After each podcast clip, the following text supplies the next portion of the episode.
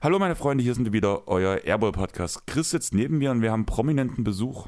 Moin Moin, ich nehme an, der prominente Besuch bin nicht ich. Nein, der sitzt gerade in Portugal. Das ist wirklich prominent. Jonathan von Jeden Tag NBA, grüß dich, wie geht's dir? Ja, grüß euch, vielen Dank für die Einladung. Äh, mir geht's ganz gut. Ich habe gerade 30 Preview-Podcasts aufgenommen, äh, deswegen war obwohl ich im Ausland sitze, waren die Urlaubsgefühle recht schnell wieder vorbei, nachdem ich tatsächlich hier im Urlaub auch war. Aber Jetzt habe ich äh, viele Podcasts aufgenommen in meinem Campingbus, bevor ich jetzt dann langsam auch wieder Richtung Deutschland muss. Wir haben ja letztes Jahr bei Folge 67 die erste Staffel unserer Tag und Title Folge, wie nennt man es? Ja, Folge, kann man schon sagen, ähm, rausgebracht, was das große Power Ranking vor der Saison sein soll. Dieses Jahr kommt Season 2, man hat es schon im Titelbild gesehen. Die ganzen Anime-Nerds werden sich schon wieder freuen, weil ich mag das einfach mit Attack on Titan. Attack on Titan ist für mich so ein bisschen so ein, auch eine Herzensangelegenheit, muss man sagen, weil es einer meiner Lieblingsanimes ist. Und für uns stand eigentlich letztes Jahr schon fest, dass wir dich gern wieder dabei hätten und schön, dass es auf jeden Fall geklappt hat. Du hast selbst schon gesagt, ähm, Zeitfenster können wir diesmal nicht so ausreizen wie das letzte Mal. und deswegen würde ich fast sagen, wir starten fast direkt rein. Ähm, wir haben 30 Teams, 30 Plätze, haben geben uns einen Timer von drei Minuten. Jeder kann seinen Take noch zu Ende bringen, sodass wahrscheinlich bei jedem Team ungefähr vier Minuten sein wird. Und ja, gibt es sonst was Neues? Wir haben unsere Bilanzen, die hast du ja auf jeden Fall auch. Da hast du uns letztes Jahr ja ein bisschen vorgeführt, weil die hatten wir das letzte Mal nicht. Diesmal haben wir drüber geredet, haben 1230 Siege verteilt. Oh. Und ja, ich würde sagen, wollen wir einfach direkt reinstarten? Gerne. Jo. Genau, dann fangen wir doch direkt mit Platz 30 an. Andreas ist unser Timelord heute. Ähm, und ja, wahrscheinlich wenig überraschend, fangen wir mit den Orlando Magic auf Platz 30 an. Tust du ja, dich anschließen? Also ganz ehrlich, die habe ich im Osten auch ganz unten, aber die Oklahoma City Thunder, die habe ich auch noch mal. Nee, stimmt gar nicht. Stimmt, den habe ich erzähle ich jetzt Quatsch. Jetzt muss ich nochmal eine Übersicht anschauen. Sorry.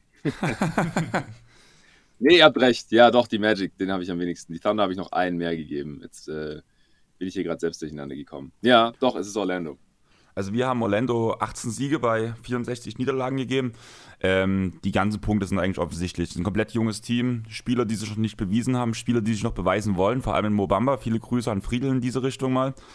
Ähm, Rookie Head Coach so viel gibt es dazu eigentlich zu sagen. Das Team ist unausgewogen, vor allem an Flügelspielern fehlt Eigentlich hat man bloß Moritz Wagner als guten Vert äh, äh, Franz Wagner als guten Verteidiger auf dem Flügel. Und ja, endlich ist der Rebuild da. Die einzige Sache, was mich ein bisschen stört, ist, können die Magic wirklich rebuilden? Wir kennen sie seit Jahren als die graue Maus im Osten, die halt immer irgendwo zu gut ist für irgendwelche Erfolge, zu schlecht ist, um wirklich schlecht zu sein. Das Team sieht diesmal danach aus, dass man wirklich schlecht sein möchte. Die Frage ist, ob man vielleicht doch aufgrund erhöhter Ambitionen doch ein Stück weiter nach oben rutscht. Von dem gehe ich momentan noch nicht aus. Glaube ich eigentlich auch nicht. Also wenn man sich das Team anschaut, die Stars, die es gab, die hat man eben letzte Saison dann abgegeben in Gordon, in Vucevic. Jetzt geht es darum, um den Kern äh, der ja und mit Jalen Sachs sehr gut ergänzt wurde. Dazu eben ein Mo Bamba, der hoffentlich endlich mal fit ist und konstant liefern kann. Dasselbe gilt auch für Jonathan Isaac. Das ist eigentlich ein sehr, sehr solider, gerade äh, was Bamba und Isaac angeht, defensiv orientierter Kern. Dazu die Guard-Rotation um Anthony und Sachs. Da ist Talent da, aber da wird natürlich diese Saison noch nicht viel bei rumkommen. Wie siehst du das, Jonathan? Ja, das sehe ich ganz genauso. Und die Defense ist so das Einzige, was nicht ganz, ganz mies werden könnte, wenn Isaac halt mal annähernd die meisten Spiele in einer Saison machen kann, sage ich jetzt mal. Aber das wissen wir jetzt gerade auch noch nicht. Äh, Falls wird noch ein bisschen ausfallen. Äh, und dann hat man noch ein paar Veterans, aber da kann ich mir halt auch gut vorstellen, dass die im richtigen Angebot bald weg sein könnten. Gary Harris, der für Gordon gekommen war. Man hat noch äh, Terence Ross als einzigen Spieler, der einigermaßen verlässlich sich einen eigenen Wurf kreieren kann. Ähm, Robin Lopez hat man gesigned. Äh, mal gucken, ob das jetzt, ob der da bleiben will, weil direkt bei Disney World wohnt oder ob dann jemand äh, den vielleicht noch haben möchte, wenn sie merken, während der Saison, sie brauchen noch irgendwie einen soliden Backup-Big. Also das könnte wirklich schon sehr stark Richtung Jugend forscht gehen, weil sie haben so viele ehemalige Lottery-Picks und First-Round-Picks, die sich jetzt einfach mal beweisen müssen und die man auch evaluieren muss. Und dabei kommen einfach normalerweise wenig Siege raus. Dann würde ich sagen, wir sind genau in der Zeit. Drei Minuten sind rum. Der uh. Timer klingt, erklingt und ich würde sagen, wir gehen direkt auf Platz 29. Du hast da die Fande, genau wie mir, mit 20 Siegen. Auch 20. Und du hast bei Orlando 18 Siege, oder? Äh, 19. 19. Hm. Ja. Und ja, der einzige Grund, warum ich die Fanda eigentlich besser sehe, ist halt ähm, SGA. Und man hat einfach ein ja. solideres Grundgerüst. Und SGA wird alleine für Siege sorgen, wenn man ihn nicht wieder die ganze Saison resten wird. Ähm, es ist, glaube ich, auch die, der letzte, das letzte Jahr nächstes Jahr, wo man den eigenen Pick ungeschützt hat, wenn ich mich nicht ganz täusche. Ähm, kurz, kurz. Das hattest du zumindest die Woche gesagt, genau, dass man jetzt diese Saison noch den eigenen Pick hat und nächste Saison dann wohl nicht. Weil danach irgendwie Swaps mit reinkommen. Irgendwie war da. Ja gut, aber ein Swap ist ja jetzt eigentlich, also das sind ja dann alles Swaps, die zugunsten der Sander laufen. Also hat man da ja jetzt nicht unbedingt einen Nachteil. Ja, trotzdem, also das Team Jugendforscht, wir hatten es schon gesagt jetzt, mit Gidi einen interessanten Spieler, ähm, mit einem hohen Basketball-IQ, beziehungsweise wie Dennis sagen würde, Basketball 4. Ähm, allgemein finde ich das Grundgerüst schon interessant. Also ich bin ein riesen Fio Maledon-Fan, muss ich sagen, auch wenn er letzte Saison noch, nie viel, noch nicht viel gezeigt hat. Luke Rance dort, genialer Verteidiger, wahrscheinlich einer der besten Verteidiger der Liga. Wie seht ihr das? Ja, ja durchaus möglich. Kam das bei dir im Pod, wo ihr ähm, das rausgehauen habt mit wahrscheinlich ähm, einer der Spieler, die vielleicht mal in ähm, den Defensive Player of the Year machen, Case machen könnten, obwohl sie keine Bigmen sind? War das bei euch, Jonathan? Äh, nicht, dass ich wüsste. Also er ist schon einer der besten Defender auf seiner Position, aber im Defensive Player of the Year ist es für so Guard-Wing-Defender ja immer ein bisschen schwierig, weil sich der Gesamtimpact ja doch in Grenzen hält. Die können dann zwar doch mal irgendwie den Hype generieren, haben wir auch bei Ben Simmons gesehen jetzt letzte Saison, der dann Zweiter geworden ist. Aber ich glaube, Defensive Player of the Year, da muss man dann schon auf Kawhi, Leonard, äh, Ron Artest war davor der letzte Nicht-Big-Level verteidigen das sehe ich dann vielleicht doch nicht ganz. Ich habe übrigens gerade nochmal geschaut, weil du mich ein bisschen verwirrt hast mit dieser Pick-Geschichte. Also der nächstjährige First, der würde nach Atlanta gehen, wenn er nicht in Lottery fällt. Er ist Lottery Protected. Das ist der einzige eigene Pick der nächsten Jahre in der ersten Runde, der nicht ganz sicher sowieso bei den Thunder bleibt. Und also, dass die in die Playoffs kommen, ist, glaube ich, komplett ausgeschlossen. Deswegen müssen sich da gar keine Sorgen machen. Also ich denke auch, aber was, was die Sache ist, ist, dass sie dass die eigenen Picks halt die einzigen sind, die wirklich ganz weit oben landen könnten. Sie haben ja so viele First Rounder, sie haben allein nächstes Jahr können sie ungefähr fünf, ich glaube bis zu fünf First Rounder haben. Ich habe es in der eigenen Preview, habe ich das alles mal dargelegt mit den Picks, weil man sagt, die haben so viele Picks und keiner weiß genau, welche das sind. Ich glaube, die nächsten zwei Jahre sind es allein acht oder neun, die sie haben können in der ersten Runde, aber halt nur die eigenen, nur die eigenen können richtig hoch werden und das brauchen sie halt mal. Sie hatten jetzt letztes Jahr auch wieder Pech äh, in Anführungsstrichen, und haben nur an sechs picken dürfen.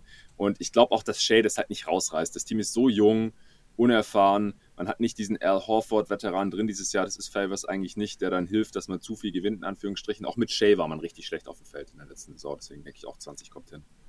Ähm, das ist genau der Punkt, was ich glaube, was ich vor uns ein bisschen vertauscht hatte mit der Höhe der Picks. Also ich habe auch hier stehen, ähm, wahrscheinlich wird nächste Saison sogar der Clippers-Pick einer der höchsten Picks sein, die man erhalten wird, weil ja. der nächstgeringste wäre die Pistons, aber der ist Top 16 pro, ähm, protected.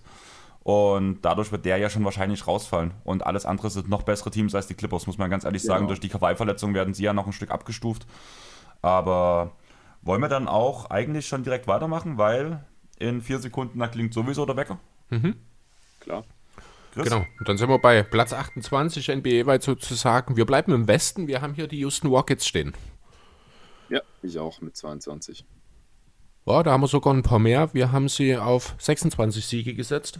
Uh, okay, das ist äh, der erste größere Unterschied hier. Ja, allerdings nur in den Siegen tatsächlich. In der Bilanz, äh, Quatsch, in der Bilanz, in der äh, Position bleibt es am Ende dasselbe. Ja, was kann man von den Rockets erwarten letzten Endes? Das wird auch eine Rebuild-Saison jetzt werden natürlich Kevin Porter Jr. und Jalen Queen. Man scheint den Front, nee, nicht den Front, sondern den Backcourt der Zukunft gefunden zu haben. Mit Thais hat man sich im, auf der Senderposition auch gut ergänzt. Trotzdem gibt es natürlich noch jede Menge Fragen. Das ist die Sache mit John Wall, der nicht mehr für die Rockets spielen wird, wo irgendwann ein Trade kommt. Wahrscheinlich wird Eric Gordon dasselbe Schicksal früher oder später erachten. In Houston wird nicht ja. unbedingt nach Siegen gesucht, momentan, würde ich behaupten wollen. Hier geht es um die Entwicklung. Deswegen auch, ich glaube, drei oder vier First Rounder hatten sie jetzt auch in dieser Saison äh, im Draft. Und hier ist die Entwicklung natürlich ganz klar im Vordergrund. Ja, und woher kommen die vier Siege mehr oder sechs Siege mehr als bei den Thunder jetzt zum Beispiel? Also, die haben keinen Spieler wie Shea zum Beispiel. Die haben vier eigene Firsts, die alle spielen werden, denke ich mal. Jetzt in der Preseason sah das auch schon richtig mies aus. Und auch die, die Veterans, also Wall spielt erst gar nicht. Gordon ist angeschlagen, Woods sieht nicht so gut aus bisher, House auch überhaupt nicht. Gordon ähm, ist eh jedes Jahr auch irgendwie angeschlagen und jetzt äh, machen da irgendwie Jalen Green und Kevin Porter Jr. den Spielaufbau. Also ich glaube, das wird richtig, richtig wild und richtig schlecht. Deswegen, äh, ja, ich zwei Siege mehr als den Thunder aber mehr gebe ich denen, glaube ich, echt nicht. Also die sind auch echt mitten im Rebuild. Ich habe halt das Gefühl, dass gerade bei Houston zählt ja auch immer ein bisschen, dass man sich gut verkauft, gerade unter Tillmann Vertitter, der ja auch so ein, also er will Geld sparen, will aber auch ein gutes Produkt liefern, weshalb schon auf Angriff gesetzt wird, ohne dass man sich selbst verbaut, bin ich der Meinung. Und gerade ähm, die Addition letztes Jahr von Kevin Porter Jr., der für mich auch einer der MIP-Kandidaten ist, muss ich ganz ehrlich sagen, das hat mir Leon relativ gut dargelegt, sage ich mal so. Sehe ich schon Gründe, auch mit Thais, finde ich, hat man sich gut verstärkt. Wood, wenn er wieder auf seine Form kommt. Man hat halt schon Spieler, die Siege bringen können und wir reden immer noch von 26 Siegen bloß, was im allgemeinen Konsens schon echt nicht viel ist, muss ich ganz ehrlich sagen. Und man hat vor allem im Vergleich zu den Thunder schon ein paar mehr Veterans, die liefern können, weil da sehe ich bei den Thunder vor allem eigentlich nur Derek Favors, von dem die Erfahrung mitbringen. Klar, man hat keinen Spieler wie SGA, aber im Großen und Ganzen hat man ein solideres Grundkonstrukt, finde ich schon, als die Thunder. Mhm. Aber die müssen halt auch, im Gegensatz zu den Thunder ist es da wirklich so, auch wirklich schlecht sein, jetzt diese und nächste Saison, weil der 2024er First, der könnte dann tatsächlich zu den Thunder witzigerweise gehen, weil der ist nur noch Top 4 geschützt. Das heißt, wenn die dann nur den fünften, sechsten, siebten Pick bekommen, dann ist der halt schon weg. Das heißt, die haben jetzt noch zwei Jahre Zeit, äh, nochmal hohe Picks einzufahren und danach ist es dann halt auch schon wieder vorbei. Deswegen, ich glaube, die werden richtig, richtig schlecht. Ja, das ist durchaus möglich. Vielleicht sind es dann am Ende nicht ganz die 26 Siege, die wir erwartet, aber dass die Rockets letzten Endes kein gutes Team sind, ich denke, da sind wir uns einig. Der Timer ist auch schon wieder gelaufen, ja. deswegen würde ich sagen, gehen wir direkt weiter. Wir haben hier mit derselben Bilanz, wenn mich nicht alles täuscht, genau, auch mit 26 Siegen als nächstes die Detroit Pistons stehen. Ja, ich auch, tatsächlich auch mit 26. Sieh mal einer an, wir sind uns doch relativ nah bisher. Das ist doch gut. Platz 27 war das bisher. Ja, die Pistons haben natürlich den Jackpot geholt in Kate Cunningham. Äh, ansonsten auch gut ergänzt, wie ich finde, mit Kelly Olynyk, mit, äh, jetzt muss ich kurz auf den Zettel schauen, wer da noch dabei war. Ähm, Trey Lyles und Corey Joseph sind alles gute Schützen, die auch ohne Ball effektiv sein können, die also für Jeremy Grant und Kate Cunningham dann äh, den Platz zum Weg frei machen sollen. Eine Idee bei den Pistons ist da. Die grundsätzliche Qualität ist natürlich noch relativ gering, aber es gibt halt doch in Cunningham, in Cedric Bay oder vielleicht ja auch in Killian Hayes, der eine enttäuschende Rookie-Saison gespielt hat, durchaus Talent.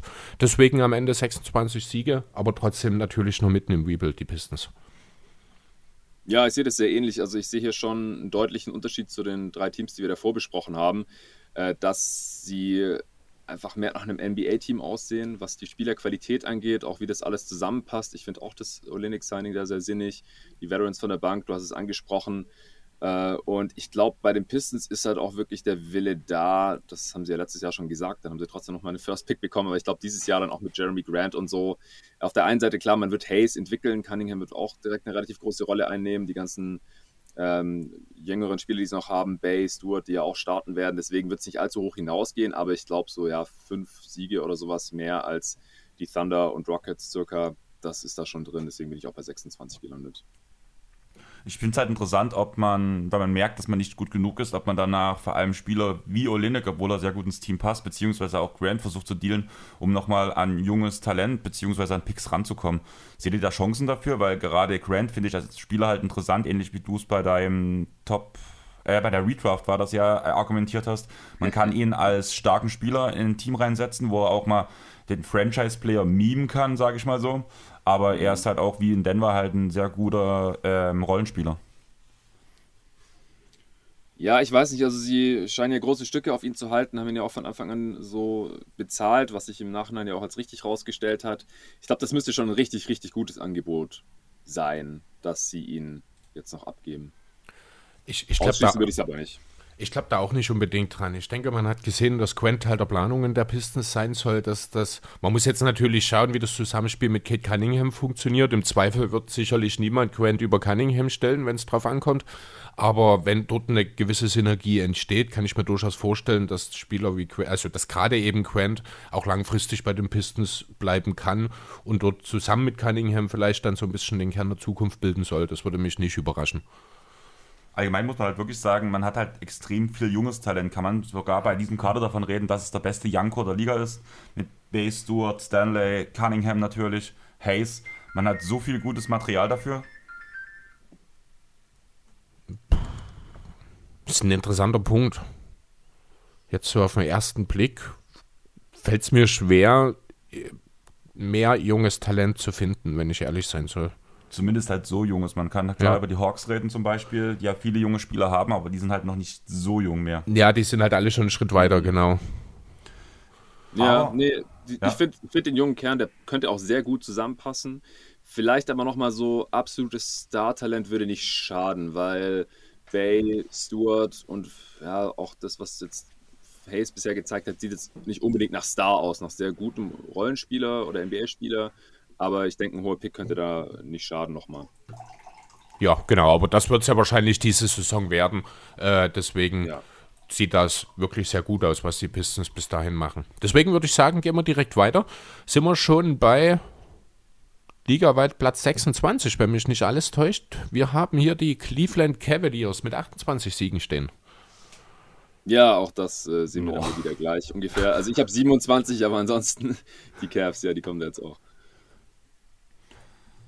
Ja, also bei uns war halt so die Frage, bei den Cavs waren wir uns das erste Mal wirklich uneinig. Ich habe die Cavs ein bisschen mal da oben gesehen, weil ich halt finde, dass man die, also vor allem, ich bin ein riesen Garland-Fan, muss ich sagen. Ich glaube auch, dass der nächste Saison echt nochmal einen großen Schritt nach vorne macht. Die ganze Sache um Sechsten ist schwierig, aber wenn man drüber nachdenkt, dass Sechsten letzte Saison ähnliche Zahlen zumindest von den Reihen-Sets aufgelegt hat, wie zum Beispiel Devin Booker. Klar, alles, an, was in die Richtung Defense Boah. ging. Wow. Also den Vergleich finde ich schon hart zwischen Devin Booker und ich Colin Sexton. Ich habe nicht gesagt, dass sie gleich nee, gut sind, ja. aber von den reinen, von den reinen Zahlen. Und wir reden halt bei Devin, Devin Booker von einem Spieler, der halt um die Krone in der gesamten Liga mitspielt und Sechsten, der irgendwo am unteren Ende mitspielt. Und dadurch sehe ich ihn schon als ein Plus zumindest für dieses Team. Ja, das hat aber auch Gründe, warum die beiden so unterschiedlich gesehen werden. Zum einen ist Booker äh, schon jetzt der klar bessere Playmaker, als es ein Colin Sexton wahrscheinlich jeweils ja. sein wird. Zum anderen ist er auch jetzt schon ein deutlich effizienterer Spieler, als es wahrscheinlich ein Sechsten irgendwann mal sein wird, auch wenn das insgesamt ganz okay ist mit, ich schaue gerade drauf, 37% Dreier letzte Saison.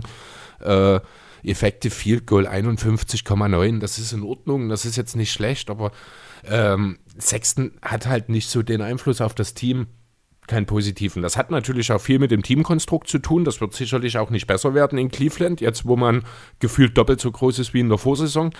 Aber ich glaube, hier ist wirklich die beste Lösung nach wie vor, dass man überlegt, wie man Sexten umwandeln kann in ein Tauschpaket, wo alle Seiten letzten Endes glücklich sind und Sexten nochmal irgendwo einen Neustart bekommen kann. Denn ich glaube, es ist auch einfach mittlerweile zu viel geredet worden zu dem Thema. Ja, also grundsätzlich denke ich auch, dass Sexton in einem sehr guten Team, wie es die Suns ja letzte Saison waren, wahrscheinlich eher der Scorer von der Bank ist. Und was Booker in dem Team war, das haben wir, glaube ich, auch gesehen. Also ich glaube, da muss man auf den Kontext ein bisschen betrachten. Und ich denke auch, dass Booker, als die Suns schlecht waren, äh, schon deutlich mehr gezeigt hatte, als es jetzt Sexton getan hat. Äh, also jetzt nichts gegen Sexton, aber das, äh, das sind halt wirklich dann nur die, die totalen Zahlen, würde ich mal äh, behaupten. Und ansonsten, ich kann mir auch vorstellen, dass bei den Cavs ein bisschen besser zusammenläuft, aber ich glaube einfach auch so, wie die jetzt starten wollen, da im Frontcourt, da überhaupt kein Shooting drin, also wirklich gar keins. Das ist ein bisschen schwierig heutzutage. Dann haben sie quasi drei kleine Guards im Kader, die nicht so super gut zusammenpassen mit Rubio, Garland und eben Sexton. Das müsste man wahrscheinlich früher oder später mal noch irgendwie auflösen. Also sie haben sich da wirklich jetzt ein paar Probleme ins Haus geholt und kann mir nicht vorstellen, dass sie dadurch jetzt auf einmal so viel besser werden als in der letzten Saison. Sieben Siege, äh Quatsch, 27 Siege wäre schon deutlich besser als in der letzten, aber ich glaube, viel höher hinaus kann es noch nicht gehen in der Eastern Conference. Habt ihr das Interview gehört, dass Markan auf der 3 spielen soll bei Cleveland? Hat er ja schon, in der Preseason. Hat er schon gemacht. Ja, aber es sah halt alles andere als gut aus. ja, das wird auch nicht besser. Ja. Nee. Perspektivisch muss einer von den dreien wahrscheinlich auf die Bank. Ob das wirklich funktioniert, ob, also auch alleine mit den Leuten, die dann dort eben da sind, das ist die andere Geschichte, zumal man Markan ja auch nicht schlecht bezahlt hat. Aber mhm. da müssen sich andere Leute darum kümmern. Letzten Endes Genau, also diese 27, 28 Siege, ich glaube, da können die Cavs am Ende froh sein, wenn sie das erreichen letzten Endes. Aber äh, ich glaube auch nicht, dass sie fertig sind mit dem Team. Da kommt mit Sicherheit im Saisonverlauf noch der ein oder andere Deal. Aber ich würde sagen, wir gehen weiter. Und ja. zwar gehen wir jetzt mal wieder in den Westen zu den San Antonio Spurs. Den haben wir 29 Siege verpasst. Reicht für Platz Nummer 25 in der NBA, beziehungsweise Platz 13 im Westen bei uns. Ah, da habe ich zwei Spots weiter oben, ehrlich gesagt. Da kommen bei mir noch zwei andere Teams, eins im Osten, eins im Westen. Bei mir fängt hier aber jetzt so ein neues Level an. Also mein nächstes Team hat fünf Siege mehr als die Cavs und das ist dann auch alles sehr nah beieinander, die nächsten vier Teams und da sind dann auch die nächsten fünf. Und da sind dann auch die Spurs bei mir mit drin. Aber jetzt noch nicht. Welche fünf Teams sind das? Ähm, als nächstes habe ich die Raptors und Kings, beide 32 Siege. Spurs habe ich einen mehr, 33, also wirklich äh, zu vernachlässigen. Dann Pelicans nochmal einen mehr, 34 und dann die Bulls mit 35. Ja, dasselbe, dieselben Gruppe haben wir hier genau auch so da. Also dieselben Namen in etwas anderer Reihenfolge von okay. Äh, 30, nein, 29 bei den Spurs, die Raptors und Pelicans haben wir 30 Siege, 32 die Kings, da habe ich mich ein bisschen durchgesetzt, die hätte Andreas gern ein bisschen weiter hinten gesehen. Äh, und oh. die Timberwolves mit 35 Siegen. Also die Teams sind dieselben wie bei dir, haben wir hier auch, nur die Reihenfolge ist ein bisschen anders. Dann lassen okay. Sie uns auf jeden Fall, nachdem die erste Minute jetzt vorbei ist, wirklich nochmal ein bisschen zumindest über die Spurs reden. Meine Sache ist so ein bisschen, eigentlich müsste dieses Team rebuilden. Das Beste, was man wahrscheinlich aus dem Kader mal irgendwie als Best Case hat, ist ein Jamal Murray, der zumindest das meiste erreichen kann, bin ich der Meinung. Dejounte Murray. Äh, Dejounte Murray, genau. Und sonst hat man halt einfach nichts, weil was ist das Best Ceiling für einen Dejounte Murray? Oster, All-NBA wird er schon nicht erreichen, auf, auf, auf keinen Fall. All-Star finde ich schwierig. Also Dejounte Murray ja. würde ich sofort als dritten Spieler bei dem Contender nehmen. Das ist dafür so Gold wert, aber ich glaube, für mehr reicht es halt eben auch nicht. Ja, man, das ist halt das beste Piece. Das ja, all, ja, genau. All Defense, gut, stimmt. Das ist das beste Piece, was man halt einfach hat in dem Kader, bin ich der ja, Meinung. Ja, das stimmt. Wenn man mal auf den Pop-Up sieht. Oder ah. vielleicht Kelton Johnson. Hat Johnny gute Walker. Ansätze gezeigt. oh, jetzt wird's wild. und deswegen ist halt wirklich die Frage, jetzt wo man wirklich die Spurs mal so weit unten sieht, in Pop seinem ersten Jahr hat er ja schon mal gerebuildet. Macht er es nochmal, um danach halt den nächsten Franchise-Star zu ziehen? So als erstes und letztes Jahr in seiner Spurs-Trainerkarriere wäre das doch irgendwie sympathisch.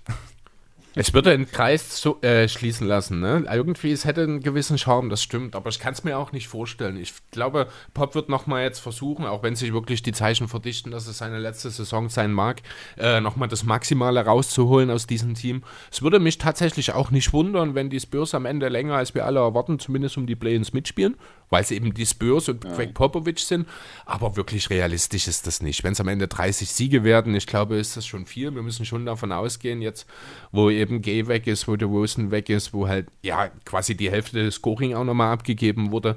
Wer soll denn die Punkte herbringen jetzt bei den Spurs? Da ist keiner dabei, der wirklich konstant kreieren kann. Also ich ja. kann mir auch nicht vorstellen, dass da enge Spiele gewonnen werden, um ehrlich zu sein. Nee, das wird sehr schwierig jetzt, wo DeMar Rosen weg ist, das Element äh, wird quasi überhaupt nicht ersetzt. Aber die Defense wird, glaube ich, sehr gut sein und ich glaube, man darf wirklich nicht unterschätzen, was für einen Unterschied es ausmacht, äh, wenn äh, die Organisation oder halt äh, Pop so gut ist, dass man automatisch ein paar Spiele gewinnen wird dadurch. Und ja. deswegen habe ich im Endeffekt halt auch 33. Also ich glaube halt so, den, den richtigen Rebuild oder Tank-Mode, den, den wird es unter Pop nicht geben. Dann wäre noch meine eine Frage, denkt ihr, wenn Pop nach der Saison aufhört, ähm, Becky Hammond oder die jetzt schon im Interview angesprochen, oder beziehungsweise bei Locked On Spurs kam das, dass Duncan und Ginobili als die neuen Head Coaches gehandelt werden. Uh, okay. Das habe ich noch gar nicht mitbekommen. Ich weiß nicht, ähm, kann ich überhaupt nicht einschätzen, inwiefern die Ex-Spieler dazu geeignet wären. Becky Hammond ist ja schon so lange da im Gespräch und hat auch schon so viele Interviews jetzt bei anderen Franchises geführt. Es wird Zeit. Dass die da, glaube ich, auch zu Recht als äh, Frontrunnerin gilt. Und ja, ja mich würde es wundern, wenn es nicht wird. Dann würde ich sagen, gehen wir direkt zum nächsten Team wieder. Wir haben, wir haben als Platz 24 Toronto Raptors. Du hast ja schon gesagt, die sind nicht selber Platz, oder? Raptors bei dir? 24? Ja, genau. Die oder die Kings wären bei mir jetzt äh, als nächstes gekommen, aber wie gesagt, das ist ein Siegunterschied zu den Spurs und bei den Raptors, die, da kann es ja auch besser werden. Ich glaube es ja nicht wirklich. Du hast also 34 bei beiden jetzt Kings und Raptors stehen. 32. Spurs 33. Ach so, genau, 32. Ja, du hast die Spurs davor, stimmt. Das Ding ist halt, ich sehe halt wirklich, dass bei den Raptors eher eingerissen wird, weil ich sehe das Konstrukt ja. irgendwie nicht. Wir hatten ja in der Preview, die wir zusammen zu den Clippers aufgenommen haben, schon das Thema, dass man ein Five-Wing-Line-Up spielen könnte. Das Potenzial dafür haben ja die Raptors im Prinzip ja auch, bloß halt mhm. irgendwie komisch, sage ich mal so. Man hat jetzt ja auch Isaac Bonga, wurde die Nacht jetzt ähm, der Kontrakt, äh, Contract bestätigt.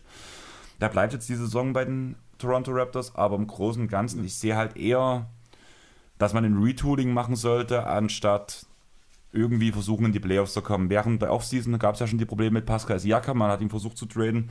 Die ersten Aussagen vom Point Guard ähm, der Raptors in Dragic, wo er danach nach Toronto kam, waren ja auch schon so ein bisschen mit einem Beigeschmack, sage ich mal so, dass er halt eigentlich dort nicht sein möchte. Er spielt jetzt, er ist auch Profi genug, um das durchzuziehen, aber irgendwie habe ich ein ganz ungutes Gefühl beim Thema Teamchemie bei diesen Jungs. Ja, es wirkt, es wirkt ein bisschen seltsam, weil so allgemein das Team ist äh, ohnehin nicht wirklich für höhere Ansprüche gut. Da muss man einfach mal auch schauen, wer da wahrscheinlich als Center starten wird.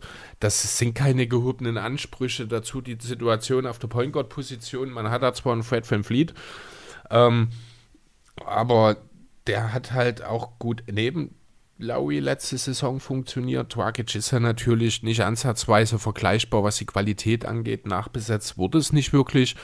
Ähm, ob jetzt Scotty Barnes in der Lage ist, gleich die Raptors wieder auf ein neues Level zu heben, habe ich auch meine Zweifel. Deswegen glaube ich auch, dass es in Toronto erstmal noch ein bisschen, ja, sagen wir mal, treten auf der Stelle bleiben wird. Na, und dann ja. reicht es am Ende halt auch nicht für die Playoffs. Ich glaube halt auch, die wollen jetzt gar nicht unbedingt ins Play-In und das wollten sie letztes Jahr auch nicht. Und dann haben wir gesehen, was am Ende dabei rauskam und das war der vierte Pick. Also die könnten ja schon eine kompetente Lineup aufs Feld stellen, gerade wenn Siakam mit sich allzu lang ausfällt und sie Dragic nicht traden. Also Siakam, äh, dann ich glaube würde Birch einfach starten, OG und dann eben Dragic und Van Vliet. Aber ich glaube auch, dass Scotty Barnes direkt eine große Rolle bekommen könnte, dass dann Achua da viel auf der 5 auch spielt. Dragic wird getradet werden, da bin ich mir relativ sicher. Siakam dann vielleicht ein bisschen länger rausgehalten oder vielleicht tradet man ihn auch noch, who. Ja, da gab es ja letztes Jahr schon irgendwie ein bisschen Stress und dann hat man äh, sehr viele junge Spieler noch auf der Bank sitzen, die man irgendwie ausprobieren kann. Und deswegen glaube ich auch, es wird eher wieder ein höherer Pick und dann äh, habe ich sie halt hier nur mit 32 Siegen. Ich muss halt ehrlich sagen, ich bin ein riesen OG Ananobi-Fan. Ähm, der wieviel beste, beste Spieler könnte er in einem Championship-Team sein? Ich habe ihn so als drittbesten, so sehe ich ihn so ein bisschen. Och, gar ja. nicht. Ehrlich?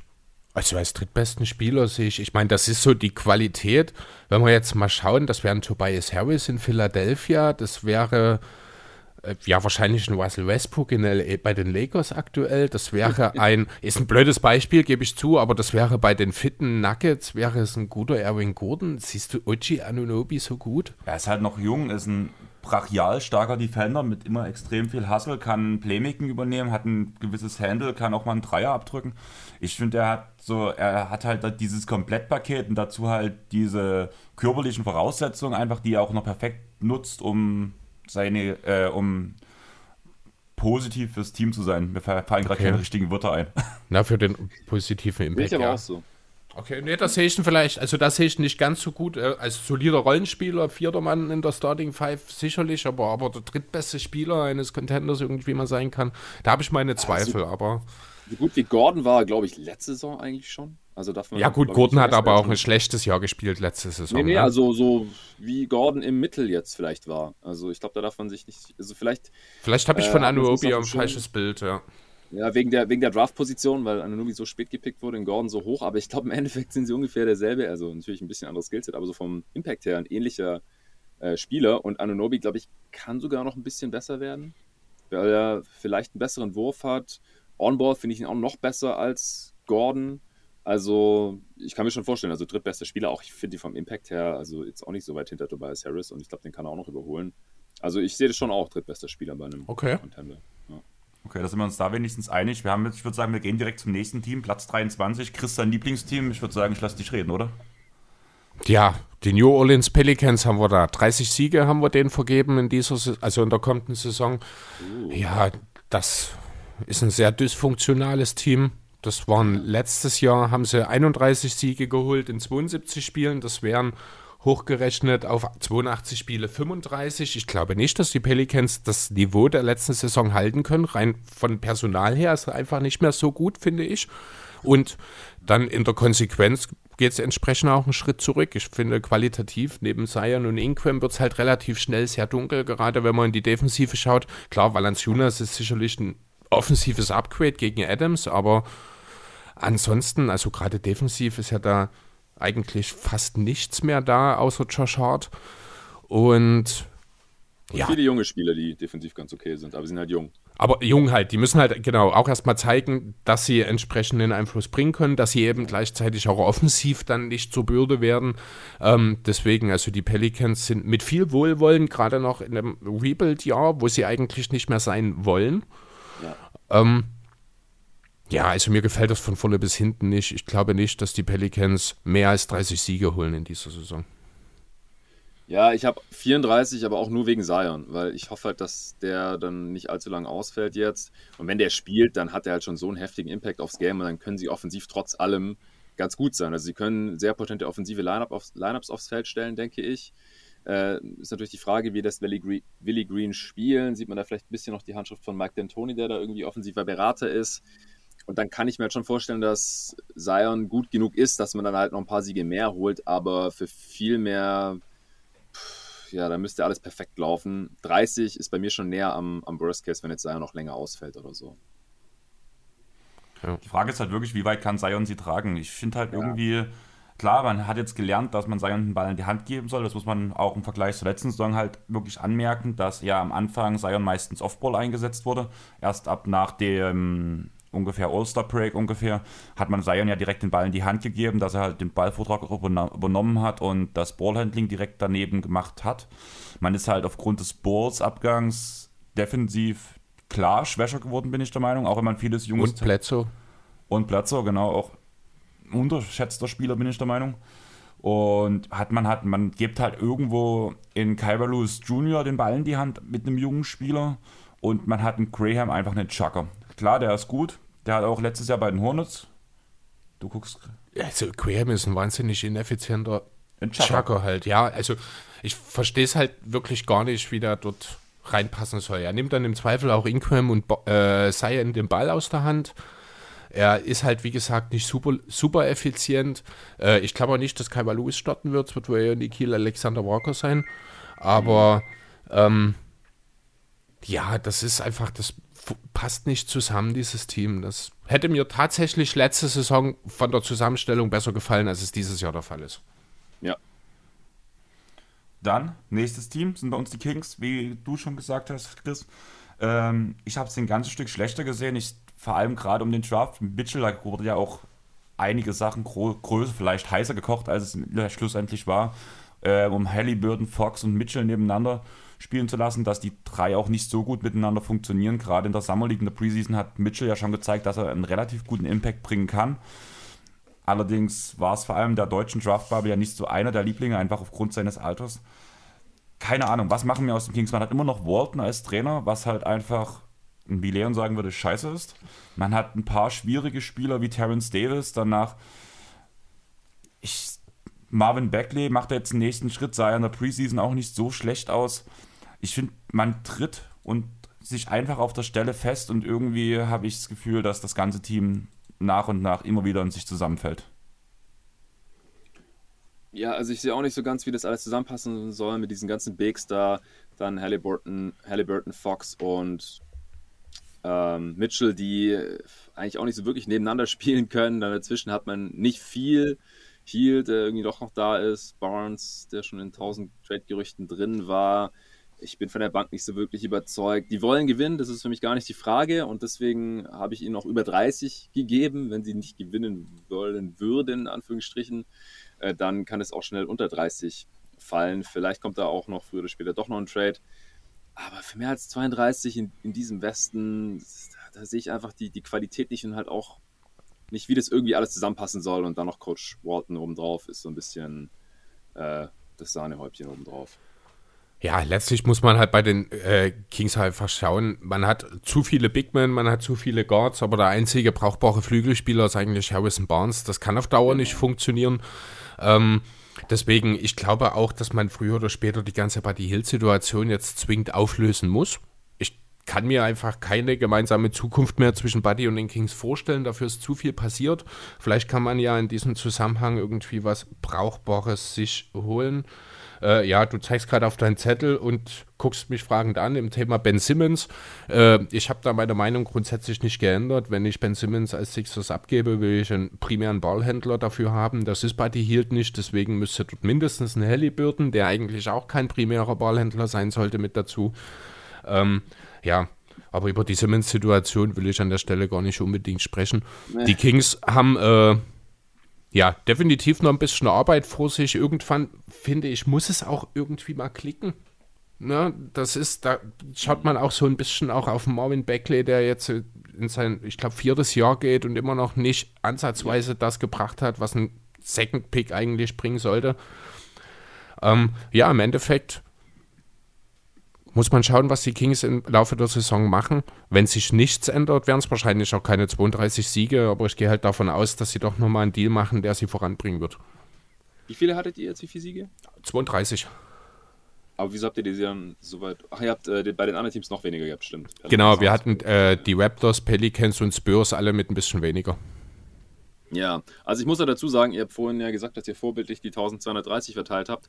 Bei mir sind es noch ein paar mehr und vielleicht äh, kommt das auch daher, dass ich jetzt bei diesen Teams jeweils ein paar mehr habe, weil ich mich dieses Jahr dazu entschieden habe, dass ich insgesamt ein paar mehr vergebe, weil das vielleicht im Endeffekt dann doch ein realistischeres Bild zeichnet, weil es werden zwei Teams irgendwie abstürzen und dann sind diese Siege, die ich jetzt zu viel verteilt habe, ganz schnell weg. Ich weiß halt nicht, welche zwei das sind, weil das dann halt irgendwelche Freak-Injuries sind von irgendwelchen Stars, was man jetzt noch gar nicht absehen ja. kann. Also ich habe da meine Herangehensweise ein bisschen geändert und deswegen habe ich hier vielleicht im Schnitt so ein, zwei Siege mehr bei manchen Teams als ihr. Das hat Chris auch eins zu eins in unserer Ausarbeitung gesagt und ich habe darauf gepocht, dass wir genau die Anzahl der Siege nehmen. ja, man, man, kann für beides Argumente finden. Ich habe es jahrelang auch so gemacht, wie ihr es jetzt dieses Jahr gemacht habt. Ähm, auch wenn der Wecker noch nicht geklingelt hat, ich muss ehrlich sagen, ich habe für uns zu spät Go gedrückt. Von daher würde ich sagen, gehen wir jetzt einfach auf Platz 21. Das sind bei uns die Minnesota Timberwolves. Und auch da hast du ein bisschen meine Erwartungen gedrückt. Ich bin ja sowieso ein bisschen so Wolves-Believer, riesen Towns-Fan. Ich sehe auch, dass er in einem Winning-Team defensiven, seinen defensiven Einfluss auch wirklich mal anbringen kann. Gerade in dem Jahr mit Butler zum Beispiel hat er ja schon gut verteidigt, in Anführungsstrichen, für seine Verhältnisse gut verteidigt. Er hat sich auch die ganze Karriere konstant gesteigert, auch wenn das konstant kleine Treppenstufen waren. Aber ich bin der Meinung, nächstes Jahr muss es klappen und ich finde auch das Team, den kompletten Aufbau mit der Addition Patrick Beverly, ich finde das einfach funktional. Wir sind am Ende jetzt Platz 10, das würde Play-In bedeuten. Also mir gefallen die Wolves. Ich bin ein Towns-Fan, ich bin ein Ant-Man-Fan auch Russell finde ich gar nicht so übel, obwohl ich da lieber einen Deal sehen würde. Zum Beispiel hätte ich auch sehr gerne Ben Simmons dort in dem Thema auch nochmal gesehen. Aber da wird es auch nicht so wirklich irgendwas kommen, weil man ja Russell nicht abgeben möchte. Wir haben jetzt 35 Siege bei den Wolves. Ich auch. Und im Best Case würde ich sogar sagen, könnte es zu einer ausgeglichenen Bilanz kommen. Aber da muss halt wirklich alles funktionieren. Ja, also die Offense muss halt klicken, weil die Defense wird nicht gut sein. Und die Offense, die kann sehr gut sein. Ich finde das Team ein bisschen dünn insgesamt. Also da müssen dann halt wirklich Russell, Edwards und Towns liefern ohne Ende. Und die paar Defender, die sie haben, die müssen das alles irgendwie ausbügeln. Die jungen Spieler müssen einen Schritt machen. Ja, und Towns muss mal wieder fit bleiben. Das war die letzten Jahre auch einfach ein Problem. Und ja, halt einfach mal spielen, wie das Talent, das er halt hat, es eigentlich suggerieren würde. Im, Im Best Case sehe ich sogar, dass die mehr gewinnen, als sie verlieren. Das ist für mich nicht die Frage. Äh, da, da, ist nur die Frage, wie realistisch ist das eben. Und im Besten ist es schwierig. Und die letzten Jahre hat Towns halt da nicht gerade Grund zu Optimismus äh, gegeben. Und die Defense könnte halt echt mies werden. Und deswegen bin ich auch bei 35 gelandet. Ja, man muss halt dann überhaupt erstmal schauen, bleiben die denn überhaupt fit?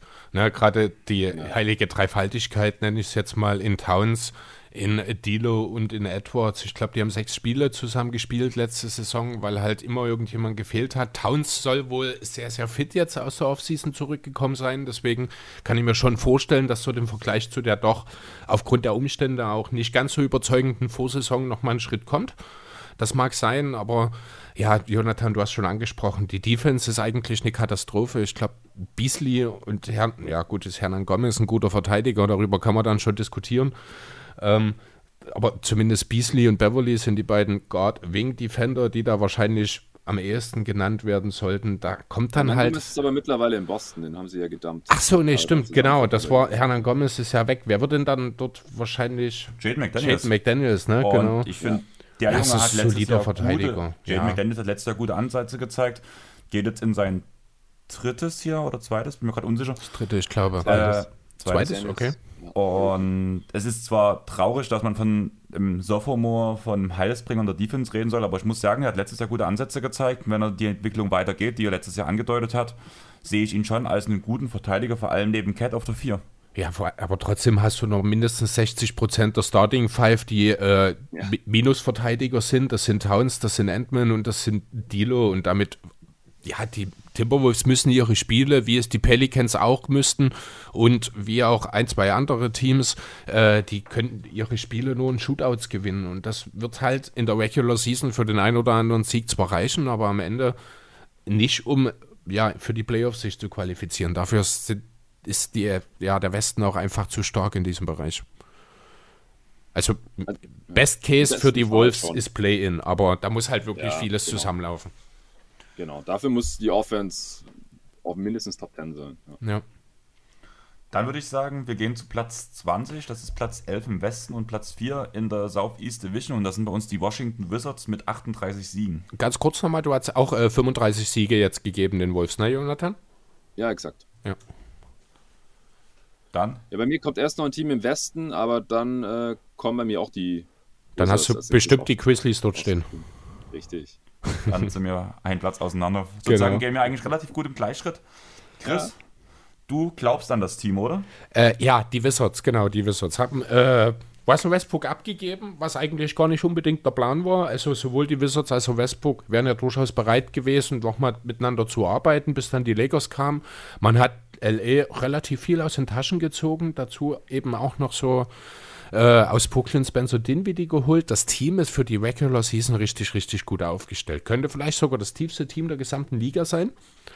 Ähm, die Frage wird natürlich sein, neben Biel, wer ist in der Lage, konstant zu liefern? Kann Dinwiddie das nach seiner Verletzung dauerhaft tun? Ähm, falls nicht, wird es dann schon relativ schwierig, den zweiten Star im Team zu finden. Dasselbe Frage könnte man auch über Thomas Bryant stellen, der nach seinem, ich glaube, Kreuzbandriss war es, was ja. er die letzte Saison komplett gefehlt hat. Äh, wie er wieder zurückkommt mit den beiden ja, Verletzungsrückkehrern, Dinwiddie und Bryant, würde ich sagen, steht und fällt die komplette Saison der Wizards. Wenn alles gut läuft, kann ich mir durchaus vorstellen, dass sie äh, zumindest souverän die Play-ins erreichen. Ob es dann am Ende für Platz 6 reichen wird, glaube ich nicht, aber Platz 7 bis 10 sollte das absolute Ziel sein für die Wizards. Ich denke, man wird auch eine Playoff-Runde spielen. Wir haben hier am Ende, was haben wir, 38 Siege hingeschrieben. Klingt eigentlich nicht wie ein Playoff-Team, aber im Osten hat das ja schon häufiger gereicht, deswegen. Wir haben sie allerdings auf Platz 11 im Westen. Äh, Wollte ich auch gerade sagen. Ich sehe es gerade, na eben. Ein Ostteam, äh, das ich jetzt irgendwie überhört habe, weil ich habe sie auch auf 11. Ich, ich, ich, ich ja, ich sehe es auch gerade. Ja. 41 ja. hast du den Wizards, okay? Ja, ich, ich finde das Team eigentlich auch gut, weil die so tief sind, wie du ja gerade auch erwähnt hast. Ich weiß nicht, vielleicht muss ich den jetzt die nächsten Tage bis zu meinem finalen Power Ranking auch nochmal ein, zwei Siege abziehen, weil ähm, Hachimura jetzt auch irgendwie weg ist vom Team und man weiß nicht genau, was da die persönlichen Gründe sind zum Beispiel und weil ja dann defensiv wird es wahrscheinlich auch eher wieder schwierig. Sie haben genau einen Big, der den Ring beschützen kann mit Gafford und ob der mal mehr als 20 Minuten pro Spiel spielen kann, bleibt auch abzuwarten. Und den Weedy ist halt, also der muss erstmal irgendwie eine Saison durchhalten, körperlich. Also da ist schon alles sehr, sehr fragil im Endeffekt leider, ähm, denke ich. kurze Ergänzung zu Hachimura, da habe ich letztens was gesehen, das war glaube ich von Mark Stein kam das auf Twitter oder sowas, so Mental Health Sachen so ein bisschen in die Richtung ging ja. das dadurch, dass es ihm da nicht so besonders geht. Ähm, ja, wie gesagt, tiefes Team. Ich sehe auch den Fit zwischen Dinwiddie und Biel wesentlich besser als Biel mit Westbrook, muss ich sagen. Ja. Weil einfach Dinwiddie nicht so sehr auf die eigenen Zahlen beziehungs äh, guckt, beziehungsweise es gewohnt ist, in einem ausgewogenen Team zu spielen. Was war ja damals das Team in Brooklyn, wo er, bevor er sich verletzt hat, halt auch, bevor die ganzen großen Stars kamen. Ähm, allgemein sehe ich auch nochmal ein Breakout hier von Kai Kusma. Ist für mich so ein kleiner MIP-Kandidat, muss ich sagen. Mich würde es nicht wundern, wenn dieser Junge so auf 18, 19 Punkte hochgeht, vor allem wenn Hachimura fehlt. Müssen aber trotzdem noch die ja. Quoten dazu passen. Und da habe ich immer noch meine Zweifel bei Kusma.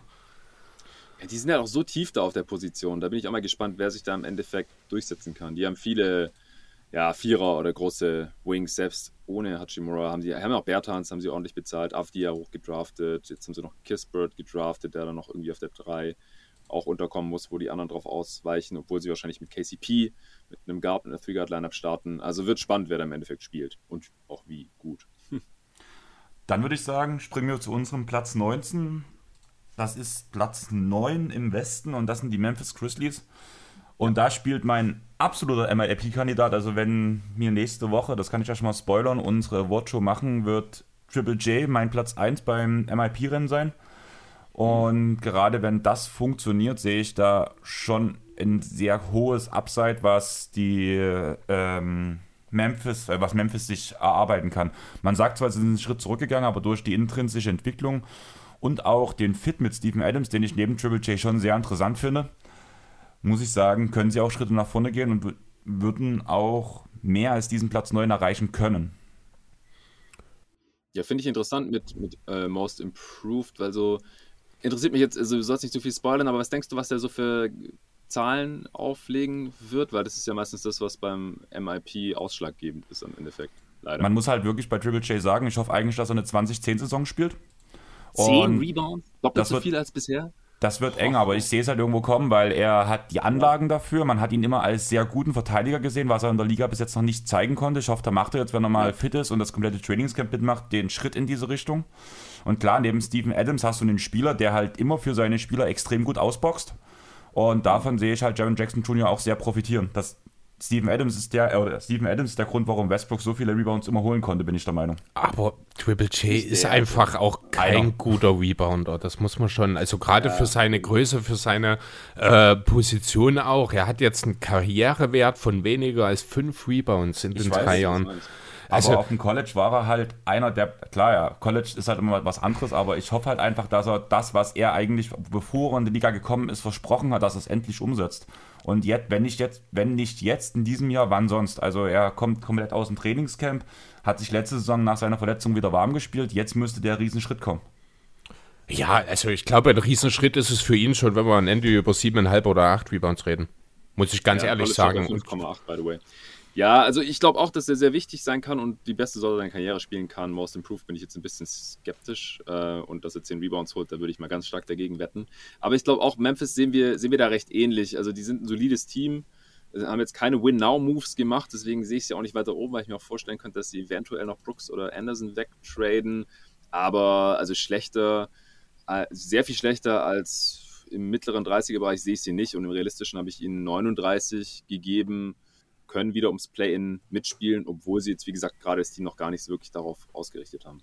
So gut sind sie halt eigentlich schon. Genau, also ich habe mir hier halt auch äh, als erstes wirklich hingeschrieben bei den Grizzlies Rückschritt ist Fortschritt an der Stelle. Man hat sich jetzt effektiv vielleicht ein kleines bisschen verschlechtert, ähm, aber dafür eben mit dem Personal, was man geholt hat oder beziehungsweise gehalten hat. Man muss ja hier auch über den Jared Calver reden, der jetzt den Cut gerade so geschafft hat, auch für das äh, Regular Season Roster. Ähm, dazu eben die ganzen Jungen, wo man den Morant und Triple J natürlich nennen muss, in Tillman, in Desmond Bain. Ähm, das sind natürlich alles Spieler, die jetzt nochmal einen Schritt machen sollen. Deswegen kann ich mir gut vorstellen, dass am Ende eben die Grizzlies ja, vielleicht ein, zwei Siege weniger auf 82 Spiele haben als in der Vorsaison, damit aber letzten Endes, ja, sich trotzdem, ich sag mal, verbessert haben weil eben die Entwicklung der Spieler hier im Vordergrund steht, ohne dass man eben ganz am Ende der Tabelle steht. Seht ihr Ja beim All-Star-Game mitspielen? Er tut sich ja selber als einer der Top 5 Point Guards der Liga bezeichnen. Ja, ja. Tyler Hero auch. Was? ja, gut, Hero hat gesagt, muss man dazu sagen, das wurde ein bisschen aus dem Kontext gerissen, mhm. dass er sich vom äh, Talent her auch da so. sieht. Aber jetzt, ja. glaube ich, äh, tut er das noch nicht. So verblendet kann niemand sein. Und Ja, ja, also pff, ich glaube schon. Also der hat einiges angedeutet da in den Playoffs gegen Utah. Wenn er dann nochmal einen Schritt macht, ein bisschen was die Effizienz angeht, das kann ich mir schon vorstellen bei ihm. Ähm, jetzt im, im dritten Jahr kann er durchaus schaffen. Es ist nicht einfach, im Westen ins All-Star-Team zu kommen, aber ich traue es ihm auf jeden Fall zu, auch jetzt schon. Ja, die Highlights wird er auch bringen. Das ist mit, seiner, mit seinem Spielstil, ich glaube schon, dass das ein relativ guter Case für eine All-Star-Teilnahme äh, in dieser Saison wird. Ob jemand bereit ist, die Millionen zu bezahlen, damit er auch am Dunk-Contest teilnimmt, das weiß ich allerdings nicht. Geil wär's. Ja, auf jeden Fall. Jar gegen Zion? Auch noch dieselbe Draft-Class? Oh, das hätte wirklich was. Und dazu holen wir dann noch Vince Carter zurück. Höchstens als Judge. Das wäre zumindest schon mal viel wert. Ja. Besser als Wade. Ja. Ja, oh Gott. Okay. Gut. Chris, machst du? Haben wir noch was zu den Grizzlies? Eigentlich nicht, ne? Gehen wir direkt weiter. Wir haben dann als nächstes, sind wir wieder im Osten, haben wir die Charlotte Hornets stehen. Die haben 40 Siege bei uns, reicht für Platz 10 im Osten, beziehungsweise Platz 18 ligaweit. Ja, ich habe wieder auch mit 42, aber kommt hin. Ich habe bloß so dastehen, League Pass Team Nummer 1. Ähm, Definitiv. Einfach Kunst. Nummer 1, ja. Lamello mit Bridges, also ich bin halt auch ein riesen Miles Bridges-Fan, muss ich sagen. Ja, und Upo jetzt noch dazu. Das, das, yes. Weg, das Weg wird hochgehalten. Oh, ja, allerdings, ja. Die Frage ist halt, ähm, wie viele Spiele kann Gordon Hayward spielen? Ist Gordon Hayward seinen Vertrag mittlerweile wert? Weil ich schon finde, dass er sehr viel Leadership in das Team bringt und die Jungen vor allem anlernt. Und ja, mit, gerade mit einem fitten Hayward sehe ich schon, dass es da auch ein ganzes Stück weiter vorausgeht, aber ich gehe halt momentan nicht davon aus, dass er mal über 50 Spiele schafft. Ja, das ist halt die Frage, genau. Also wenn er spielt, ist er sein Vertrag auch wert, finde ich. Das haben wir, ich glaube, auch in der vergangenen Saison schon das eine oder andere Mal ja schon bei den Hornets besprochen. Wenn das Team fit ist, ist das definitiv eine Mannschaft, die um die vorderen Play-In-Plätze mindestens mitspielen kann. Aber das ist dann halt auch so eine Frage. Zum einen gibt es so ein bisschen defensive Fragezeichen nach wie vor auf den großen Positionen. Zum anderen äh, ist halt die Frage Fitness so eine Sache. Da geht es natürlich um Hayward, da geht es um den PJ Washington, der gerne mal ein bisschen fehlt. Auch im Backcourt kann hier und da gerne mal ein bisschen was, jemand ausfallen. Ähm, da muss man natürlich schauen, dass man die Leute zusammenbehält. Aber wenn alles gut läuft, sind 50 oder knapp über 50 Prozent Siegquote und damit ein Platz sieben oder acht am Ende absolut realistisch, finde ich, für die Hornets. Ich glaub, also kann es zumindest sein. Ja, ja, ich glaube, da hängt viel davon ab, wie gut Lamello in seiner zweiten Saison schon sein kann. Also der hat ja eine fast schon historisch gute Rookie-Saison abgeliefert, jetzt nicht was die totalen Zahlen angeht, aber wenn man sich da die eine oder andere Advanced Metric anschaut. Und er hatte sich als Handgelenk gebrochen, das passiert normalerweise nicht zweimal hintereinander. Ähm, also ich hoffe, dass er da jetzt nicht besonders verletzungsanfällig ist und ein paar mehr Spiele machen kann als letzte Saison, wo er auch über 20 ausgefallen ist im Endeffekt. Und mit ihm auf dem Feld, glaube ich, äh, werden die Hornets mehr als die Hälfte ihrer Spiele gewinnen. Und ich halte das Team auch für einigermaßen tief jetzt. Dann noch mit Ubre, falls halt Hayward ausfällt, startet halt Ubre. Das ist dann nicht so super tragisch. Man hat auf der anderen Seite auch relativ viele junge Spieler. Man hat ja dieses Jahr auch nochmal zugeschlagen in der Draft. Ähm, Finde ich auch super interessant. Äh, Kai Jones, JT Thor, natürlich Book Knight. Aber die müssen, glaube ich, alle jetzt noch nicht so die super großen Rollen einnehmen und Buchner von der Bank so ein bisschen als Scoring Punch, das kann sogar direkt mal funktionieren. Und ich finde auch, dass Plumlee ein Upgrade ist auf der 5. Ähm, spielerisch gegenüber Zeller gar nicht mal so unbedingt, aber er ist normalerweise halt viel mehr verfügbar, was auch schon viel wert ist. Deswegen glaube ich auch, die Hornets werden ein bisschen besser als in der letzten Saison und dann gewinnen sie mehr als sie verlieren und dann landen sie hier. Unsere Zeit läuft zwar gerade ab, aber einfach mal, weil ich weiß ja, Chris, seine Meinung zu dem Thema. Was ist deine Meinung zu PJ Washington auf der 5? Ja, das hat ja sehr gut funktioniert bisher. Also defensiv überraschend gut. Äh, die Hornets, die haben ja auch sehr interessante Verteidigungsschemes. Die hat äh, Arne auch bei uns in der Preview gut erklärt. Die konntet ihr jetzt noch nicht hören, die kommt erst heute. Aber äh, das ist schon sehr, sehr interessant. Und offensiv ist es natürlich auch nice, weil er für einen Blick einen ganz guten Wurf mitbringt. Trotzdem auch ziemlich athletisch ist da mit seinen 6'7. Also das als, als Backup 5 in Anführungsstrichen, das wird sehr gut funktionieren, glaube ich auch. Ja, in äh, entsprechend geringen geringerer Sample Size, sage ich mal, mit den passenden Matchups durchaus, aber als Dauerlösung kann ich ihn mir halt nicht vorstellen. Das ja, ist, ist er ja auch nicht. Ja. Wir haben ja Plumlee reingeholt. Genau. Dann Platz 17 mit 40, 42, selbe Bilanz wie die Hornets, sind bei uns die New York Knicks. Relativ ja. weit hinten, würde man mhm. erstmal sagen, wenn man darüber nachdenkt, dass sie letztes Jahr auf Platz 4 gelandet sind. Aber man muss halt letztes Jahr wirklich sagen, man hatte keinen Corona-Outbreak. Die einzige schwerwiegende Verletzung, die man hatte, war Mitchell Robinson. Allerdings hat das ja auch Nerdens Noel extrem gut aufgefangen. Und ja, der Osten hat sich halt allgemein stark verbessert, weshalb die Knicks für mich so weit abstürzen dieses Jahr. Man hat sich offensiv verbessert, indem man Fournier reingeholt hat, einen Kemba Walker. Aber halt zum Beispiel auch mit der Abgabe von einem Reggie Bullock, der mit Abstand der beste Flügelverteidiger war, hat man dort schon ein großes Loch gerissen. Man muss halt wirklich sagen, unter Thibodeau spielt man die meisten Spieler sowieso eine bessere Defense, weil die Systeme ja. einfach gut funktionieren. Aber gerade auch mit diesen Nicht-Verteidigern, sage ich mal so, wie weit kann man da Thibodeau sein Talent ausreizen, sage ich mal so, um ein gutes defensives Produkt auf die Platte zu bringen? Ja, wird natürlich ja. schwierig, wenn du Kemper Walker startest und Evan Fournier daneben stellst. Also da wird gerade in dem Backcourt wird's sehr, sehr problematisch werden. Da wird man sehen müssen, was ein Noel oder perspektivisch dann ein Fitter mit Schwabinson abfangen können. Auf Wendell würde ich mich dann als zweite Verteidigungslinie auch nicht unbedingt verlassen wollen an der Stelle. Deswegen müssen wir natürlich schauen. Die Knicks sind über die Defense gekommen, über äh, ja, diese Möglichkeiten der Defensive, weil sie eben selbst wenige eigentlich neben Rose und Quickly so gut wie gar keinen hatten, der mal ein bisschen selbst kreieren konnte. Barrett hat das phasenweise mal gezeigt, muss dort aber einen nächsten Schritt machen. Ähm, das ist genau das, wo die nichts angesetzt haben. Deswegen wird der Fortschritt, den man offensiv gemacht hat, den wird man defensiv wahrscheinlich in dem selben, beziehungsweise vielleicht sogar noch etwas deutlicheren Schritt nach hinten machen. Und dann ja, muss man halt auf fairerweise sagen, dass sie nichts deutlich überperformt haben letzte Saison und ein Platz 4 ja ohnehin nicht realistisch wäre in dieser Saison und man froh sein kann, wenn man am Ende, äh, ja, wir haben sie jetzt auf Platz 9 im Osten, also in die Play-ins. Wenn man dann am Ende die Play-ins erreicht, ist das okay für die Knicks. Wenn es am Ende Platz 6 wird, wäre das schon ein Riesenerfolg. Ja, also ich glaube, das kann Platz 6 werden, aber bei den anderen Teams sehe ich halt auch weniger Fragezeichen, ehrlich gesagt. Dass die wieder solide spielen werden, das bezweifle ich gar nicht. Äh, auch, dass die Defense jetzt nicht so weit abfällt. Klar, die Gegner treffen vielleicht ihre Dreier mal wieder ein bisschen besser. Walker kann attackiert werden, Fournier auch, aber auf der anderen Seite waren die auch schon beide Teil guter Defenses. Das ähm, wird sie jetzt nicht komplett runterreißen oder irgendwie sowas. Aber ich glaube auch, so die Knicks, die müssen äh, teilweise erstmal beweisen, dass sie das halten können.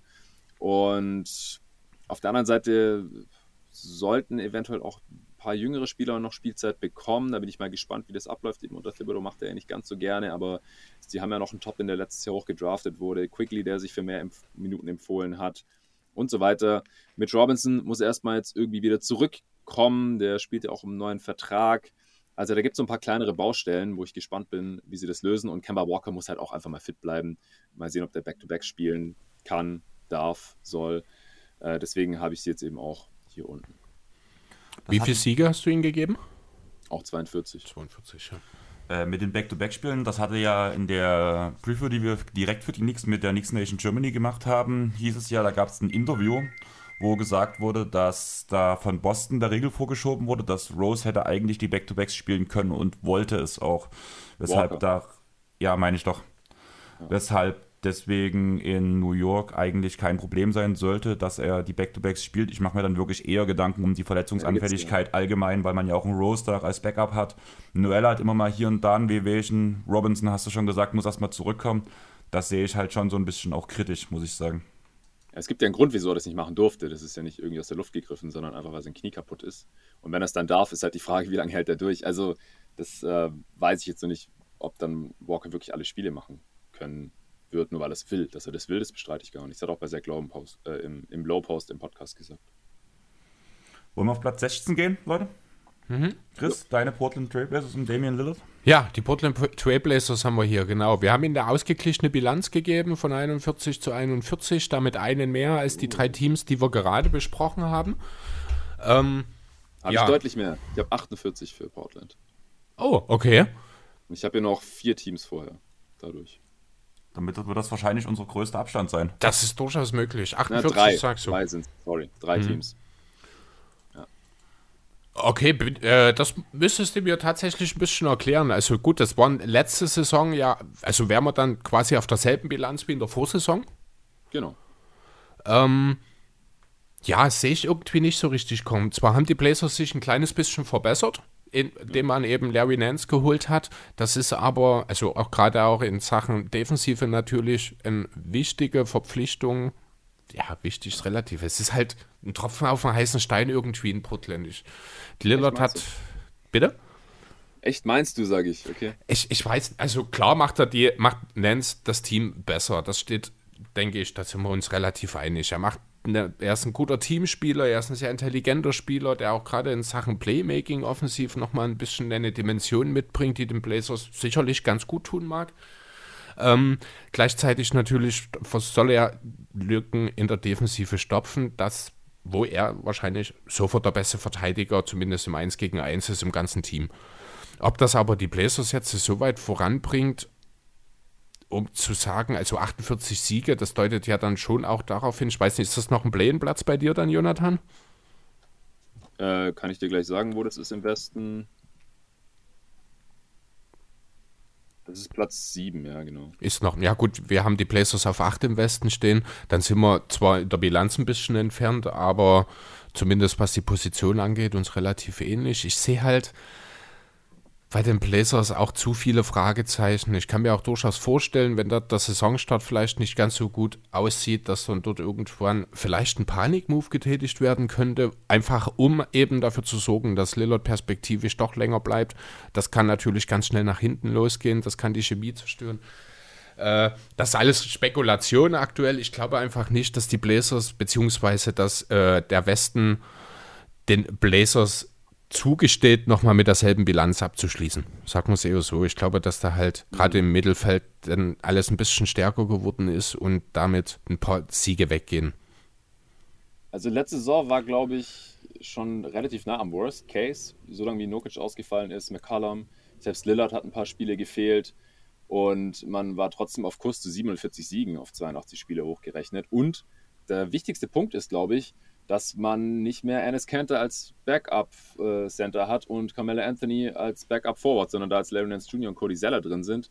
Klar, die sind fragil und Nokic ist das auch, aber es wäre schon ein riesiges Pech, wenn die alle drei gleichzeitig verletzt sind, so quasi, dass man da wieder gar keine Defense im äh, Frontcourt drin hat. Also ich glaube, die Defense wird um einiges besser werden. Zweitschlechteste war einfach super mies. Die Offense wüsste ich jetzt nicht, wieso die schlechter werden sollte. Die sind tiefer, passt ein bisschen besser zusammen und deswegen glaube ich halt, ich meine, ich habe einen Sieg mehr gegeben als letzte Saison quasi. Äh, das, das sehe ich schon als relativ realistisch an. Okay. Was ich halt wirklich sehe, ist, ob Lillard nochmal so ein komplett krasses Jahr spielen kann. Also er hat ja, blöd gesagt, die Blazers geschultert letztes Jahr und wieder mal alleine in die Playoffs getragen, kann man da wirklich so sagen. Und klar, er hat mehr Unterstützung dahinter, aber trotzdem steht und fällt alles um Dame und so eine krasse Saison wie letztes Jahr traue ich ihm, muss ich sagen, dieses Jahr nicht zu. Ja, ich meine, er ist jetzt 31, da muss er jetzt noch nicht direkt einbrechen, aber es war natürlich auf so einem Niveau, dass man immer damit rechnen muss, dass es vielleicht ein bisschen regressiert. Aber vielleicht genau. bleibt McCallum ja ein bisschen länger fit dieses Jahr. Der hatte ja davor eigentlich nicht ganz so schlimme Verletzungsprobleme und dann muss er das ja auch gar nicht mehr zeigen. Vielleicht macht Simons noch einen kleinen Schritt. Ja. ja, schauen wir mal. Also ich bin, vielleicht bin ich da auch einfach ein bisschen negativer gerade, weil ja, weil das so meine Stimmung ist in Bezug auf meine NBA-Teams aktuell. Start auf dein Leben. Ich hab's schon gemerkt. Ähm, ja, nee, es ist, vielleicht hat es damit zu tun, also so wie du das jetzt beschrieben hast, Jonathan, hast du eigentlich recht, aber die Blazers tatsächlich ein bisschen schlecht dastehen hier. Ähm, ja, nichtsdestotrotz glaube ich, können wir trotzdem weitergehen oder gibt es maximal sagen, also du bist sowieso den Blazers eigentlich immer positiver gestimmt als ich, muss man ja wirklich ja. festhalten. Äh, mir gefällt das gesamte Teamkonstrukt eigentlich nicht so, weil halt mit diesen zwei defensiv schwachen Guards, finde ich, gewinnt man halt nichts Großes. Klar, in der Regular Season funktioniert es, aber ja. ich glaube, dieses eine Jahr war halt auf jeden Fall ein Ausreißer, man im Endeffekt in Conference Finals stand, einfach weil die Matchups auch gepasst haben. Und von daher, mir gefällt das Konstrukt einfach nicht. Ich finde, man kann viel zu gut die Leute attackieren. Klar, ähm, Nürkic und ähm, ein großer Teil der Spieler sind auf jeden Fall auch im Contract hier. Da könnte man vielleicht auch noch ein bisschen mehr erwarten, aber mir gefällt die Kaderzusammenstellung einfach nicht. Ich sehe nicht, dass das wirklich gut funktionieren kann, muss ich ehrlich sagen. Okay. Platz 15? Platz 15, genau. Gehen wir wieder zurück im Osten, zumindest wir. Weiß nicht, wie das bei dir dann ist, Jonathan. Wir haben hier die Chicago Bulls. 42 Siege haben wir denen gegeben, also ein mehr als die Blazers sozusagen. Und das würde dann reichen. Aber ja. Ich habe erst die Pacers und dann die Bulls. Ja, die haben wir mit selber Bilanz hier auf, äh, direkt ah, okay. hintereinander. Alles klar. Dann passt's. Ja, Chicago hat eine Menge getan im Sommer, hat sich Lonzo Ball geholt, hat sich DeMar DeRozan geholt, hat äh, Alex Caruso verpflichtet. Das reine Talentlevel in Chicago ist ja schon seit dem, also wenn wir jetzt mal von der Trade Deadline ausgehen, beziehungsweise seit dem Vucevic Trade wahrscheinlich nahezu ins Unermessliche für Chicago-Verhältnisse gestiegen. Trotzdem muss man sich natürlich die Frage nach dem Fit stellen. Ich würde behaupten wollen, ohne DeMar DeRozan, der halt einige Fragezeichen in Sachen Defensive und auch äh, Ballverteilung in der Offensive mitbringt, äh, würde ich deutlich weniger Fragezeichen sehen und die Bulls wahrscheinlich noch mal ein kleines bisschen besser, als wir es jetzt haben. Jetzt kommt da schon so ein bisschen, ja, sagen wir mal, ja doch eine gewisse Unklarheit mit. Am Ende haben sie eine leicht positive Bilanz von uns bekommen. Die Play-ins sind das Minimum, was erreichbar sein sollte. Wenn alles gut läuft für Chicago, kann es aber durchaus auch direkt für die Playoffs reichen, oder? Also ja, sehe ich ganz genauso, muss ich sagen. Ähm, ein paar habe ich jetzt schon gehört, sehen sie ja sogar mit Homecourt-Chancen. Das so weit würde ich nicht gehen, aber so ein Platz 6 oder 7 im Best Case wäre auf jeden Fall aus meiner Sicht möglich. Man hat sich halt wirklich stark verbessert. Ich finde halt die Zukunft auf den ersten Blick hat man sie ein bisschen aufgegeben, auf den zweiten Blick sind allerdings die äh, Verträge alle nicht zu lang, die man jetzt getätigt hat. Man hat Ausstiegsklauseln und so weiter und so fort. Eigentlich sieht es gar nicht so dumm aus und ich glaube einfach, in Chicago will man jetzt eine Kultur des Gewinns wieder etablieren. Man hatte seit halt den Rose-Zeiten, beziehungsweise davor in den MJ-Zeiten halt nie ein wirklich gutes Team, kann man ja fast so sagen. Und ich glaube, die Bulls wollen einfach die Fans mal wieder den Fans mal wieder was bieten, mal wieder ein paar mehr Siege sehen. Ich musste jedes Mal dran denken, wo Sammo auch erzählt hat, er weiß, das ist nicht das ideale Team, nicht das beste Team, wir sind kein Contender, aber er freut sich einfach mal wieder Siege von seinem Lieblingsteam zu sehen. Und ich glaube, genau darauf zielt es aus und einfach, dass auch die anderen Spieler halt, die vielleicht Free Agents sind, merken, in Chicago tut sich was. Ja, Arne war in der Preview auch total pumped nach den letzten Jahren in Chicago. Also, ich habe ihnen 46 Siege gegeben, das ist Platz 7 im Osten. Ich finde die sechs Teams davor schon relativ deutlich besser, aber who knows? Also, gerade Philly hat riesige Fragezeichen mit der Ben Simmons-Situation. Bei den Heat muss sich nur einer von den älteren Spielern verletzen. Also, da, da kann schon was passieren, dass die dann auch tatsächlich direkt in die Playoffs kommen. Ich fand die Trades für Vooch und DeRozan zu teuer, gefällt mir nicht. Man hat da Picks abgegeben. Das könnte noch wehtun. Das Katastrophenpotenzial ist riesig, wenn Levine im nächsten Sommer doch gehen sollte. Also da ist jetzt auch ein großer Druck auf der Franchise, dass man äh, ihn jetzt zufriedenstellt. Aber ich finde auch, das passt vor allem offensiv sehr, sehr gut zusammen, was sie da jetzt haben. Das sah auch in der Preseason schon richtig geil aus. Mit Tempo gespielt, defensiv ähm, sich reingehängt und Caruso äh, gefällt mir auch richtig gut als Signing, den sie da den Lakers abgenommen haben. Lonzo Ball passt da rein wie die Faust aufs Auge neben Levine und äh, DeRozan. Also das, das könnte schon gut werden, aber so ganz hoch hinaus glaube ich auch nicht, dass es gehen kann und es ist halt schon ein, Spiel mit dem Feuer so ein bisschen, falls es schief geht für die mittelfristige Zukunft. Ja, gerade auf dem Flügel, finde ich, wird man, äh, legt man halt zu viel Verantwortung schon, äh, gerade defensiv, in die Hände von Sophomore Patrick Williams. Da, das ist halt sehr schwierig. Er ist neben Lonzo, wahrscheinlich sind die beiden besten Verteidiger im ganzen Team, sind die einzigen guten Verteidiger in der Starting Five. Wutsch hat dort ja. seine Momente. Es würde ich jetzt aber auch nicht unbedingt als positiven Verteidiger sehen, zumindest nicht besonders tief. Ähm, und dann wird es halt relativ schnell schwierig, wenn dann mal offensiv was nicht läuft, kann es ganz schnell auch sein, dass die Bulls aus der Halle geschossen werden. Da können sie gar nicht so schnell schauen, wie das passiert. Dementsprechend, ja, viele Fragezeichen, aber Play-ins sollten das Minimum sein für Chicago natürlich. Alles andere wäre ein Desaster, muss man ja, ja ganz ehrlich sagen. Genau. Also, wenn das nochmal so wie letztes Jahr gelau laufen würde, keine Ahnung, was dann passiert. Also, ich glaube, Chicago brennt. Ja, und dann haben wir ja, können wir, denke ich, direkt weitergehen. Du hast es ja auch schon angesprochen, Jonathan, direkt dabei die Indiana Pacers. Die haben wir mit selber Bilanz dastehen. Wären bei uns 42 Siege. Wie viel hast du ihnen gegeben? ja, hier die äh, obligatorischen zwei Siege mehr, die ich halt im Schnitt anscheinend habe. 44, aber halt zwei weniger als den Bulls, weil ich bei mhm. denen durch die Verletzungen in der Zeit leider doch ein paar mehr Fragezeichen sehe. TJ Warren verpasst ja den Saisonstart. Eigentlich hieß es ja die ganze Zeit, also es wurde ja auch in diesem einem der Athletic-Artikel halt so kolportiert, dass TJ Warren sich halt absichtlich in Anführungsstrichen zurücknimmt, weil er unter Brooklyn nicht spielen wollte. Allerdings muss es ja nun wirklich schon was Schlimmeres sein, wenn es jetzt halt wirklich nochmal der Reha-Prozess nochmal nach hinten geschoben wird. Er hat sogar den Saisonstart verpasst.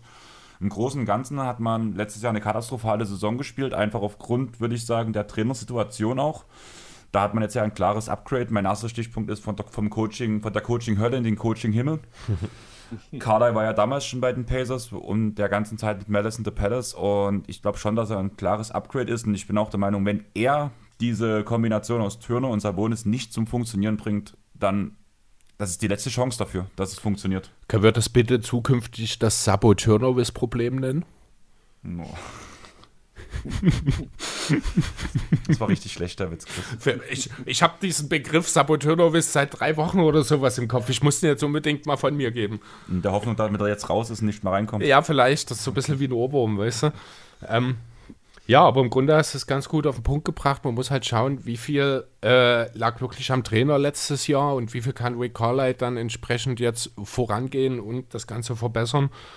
Ähm, funktionieren Turner und Sabonis gemeinsam. Ich habe da die Hoffnung nach wie vor nicht aufgegeben. Ich weiß auch noch, Jonathan, wie wir letztes Jahr hier standen äh, oder hier saßen beim Power Ranking und drüber geredet haben, dass es theoretisch funktionieren müsste und es dann doch im dritten Jahr nicht funktioniert hat. Also so langsam höre ich auch auf, damit daran zu glauben. Ähm, ja, nichtsdestotrotz habe ich mir bei den Pacers wieder aufgeschrieben, dass sie wie auch letztes Jahr schon eines der größten Dark Horses im Osten sind. Wenn alles ja. klickt und alles funktioniert, kann ich mir durchaus Heimvorteil vorstellen. Es würde mich aber auch nicht überraschen, wenn sie es am Ende nur gerade so in die Play-ins schaffen. Ja, genau, so sehe ich das eigentlich auch. Ich habe zuerst auch, war ich da viel optimistischer, wegen Carlisle halt auch. Und weil ich das Team eigentlich für relativ homogen und auch den Kader für tief halte, aber jetzt müssen wir halt schauen, ja. Jetzt fällt Warren länger aus, der Fuß halt irgendwie nicht so richtig. Levert hat sich einen Knochen im Rücken gebrochen. Das äh, finde ich klingt ganz schlimm, aber anscheinend soll er nicht so lange ausfallen. Äh, Brockton hat jetzt noch was an der Schulter. Also da fallen halt immer wieder irgendwelche Typen aus. Gerade so diese drei sind da irgendwie sehr anfällig. Und das können sie halt nicht so wirklich ausgleichen. Ja? So Creation und Scoring äh, vom, vom Perimeter das fehlt dann halt. Da sind sie nicht so tief auf den großen Positionen, gerade auf der 5, da sind sie extrem tief. Das müssen sie vielleicht früher oder später noch irgendwie auflösen. Also im besten Fall sehe ich sie auch besser, aber jetzt so im mittleren Outcome habe ich sie halt hier bei 44, ist dann gerade so Platz 8 im Osten. 44 hat auch unser Platz 13, genauso wie unser Platz 12. Die beiden Teams haben ja auch in der Vorbereitung gesagt, die können wir hin und her schieben, wie wir eigentlich wollen. Am Endeffekt ist bloß wegen größerer Sympathie für das eine Team das nach vorne gerutscht, weil halt wie gesagt selbe Bilanz, danach kommt es ein bisschen auf den direkten Vergleich an. Wir haben die Denver Nuggets mit 44 Siegen, vor allem aufgrund des Ausfalls durch Jamal Murray. Wow, okay, ich habe die bei 10 Siegen mehr, ich habe die bei 54. Okay, das kannst du gleich ausführen. Gerne. Also Jokic, glaube ich, alleine ist für 50 Siege gut mit dem Rest des Kaders. Da braucht man keinen Murray. Hat man letztes Jahr schon gesehen äh, wie gut die Nuggets trotzdem noch waren in der Regular Season. Also ich glaube, in den Playoffs ähm, braucht man ihn ganz dringend als On-Ball-Creator. Sonst hängt er einfach auch zu viel an Jokic. Das haben wir dann spätestens in der zweiten Runde gesehen. Äh, aber in der Regular Season und dann MPJ, der schon einen riesen Schritt gemacht hat nach dem Ausfall von Murray. Ich kann mir auch vorstellen, dass der nochmal besser wird.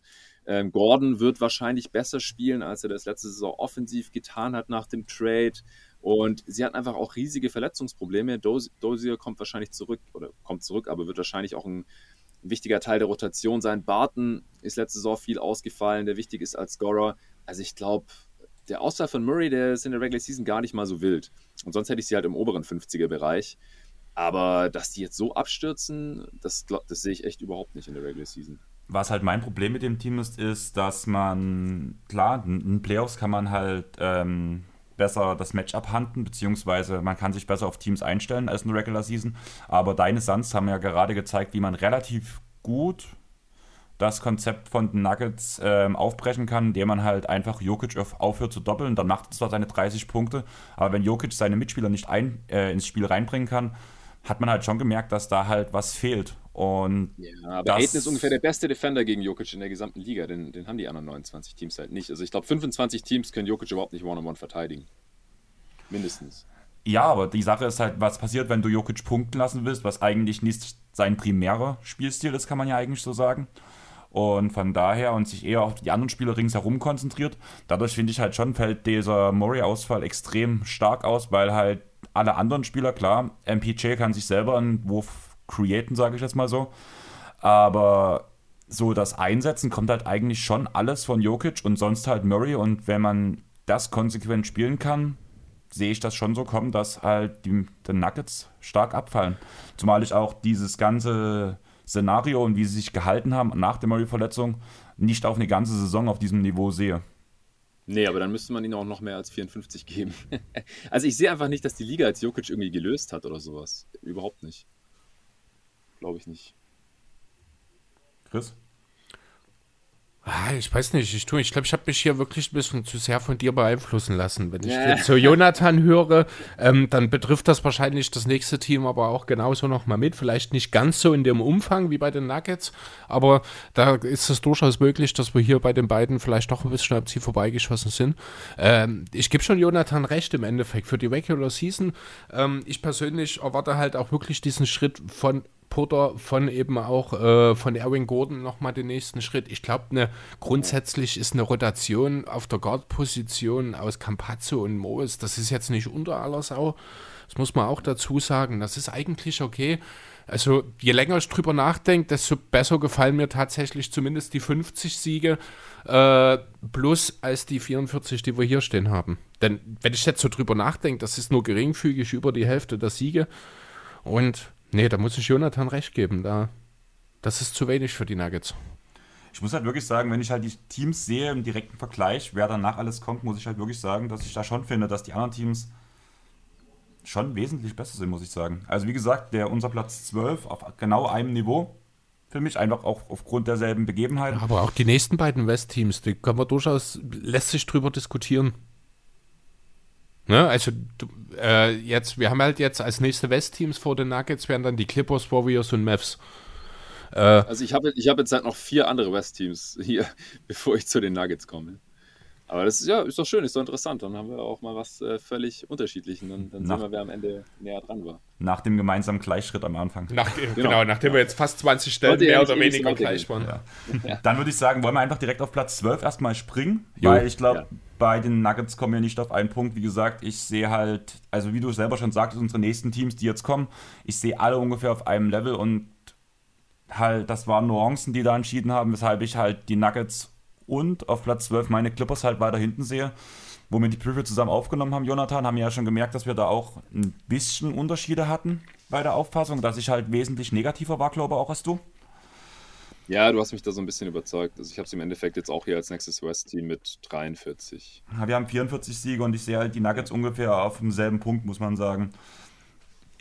Man kann die hin und her schieben, wie man will. Man hat halt viele verletzungsanfällige Spieler. Ibaka am, zum Saisonstart halt weg.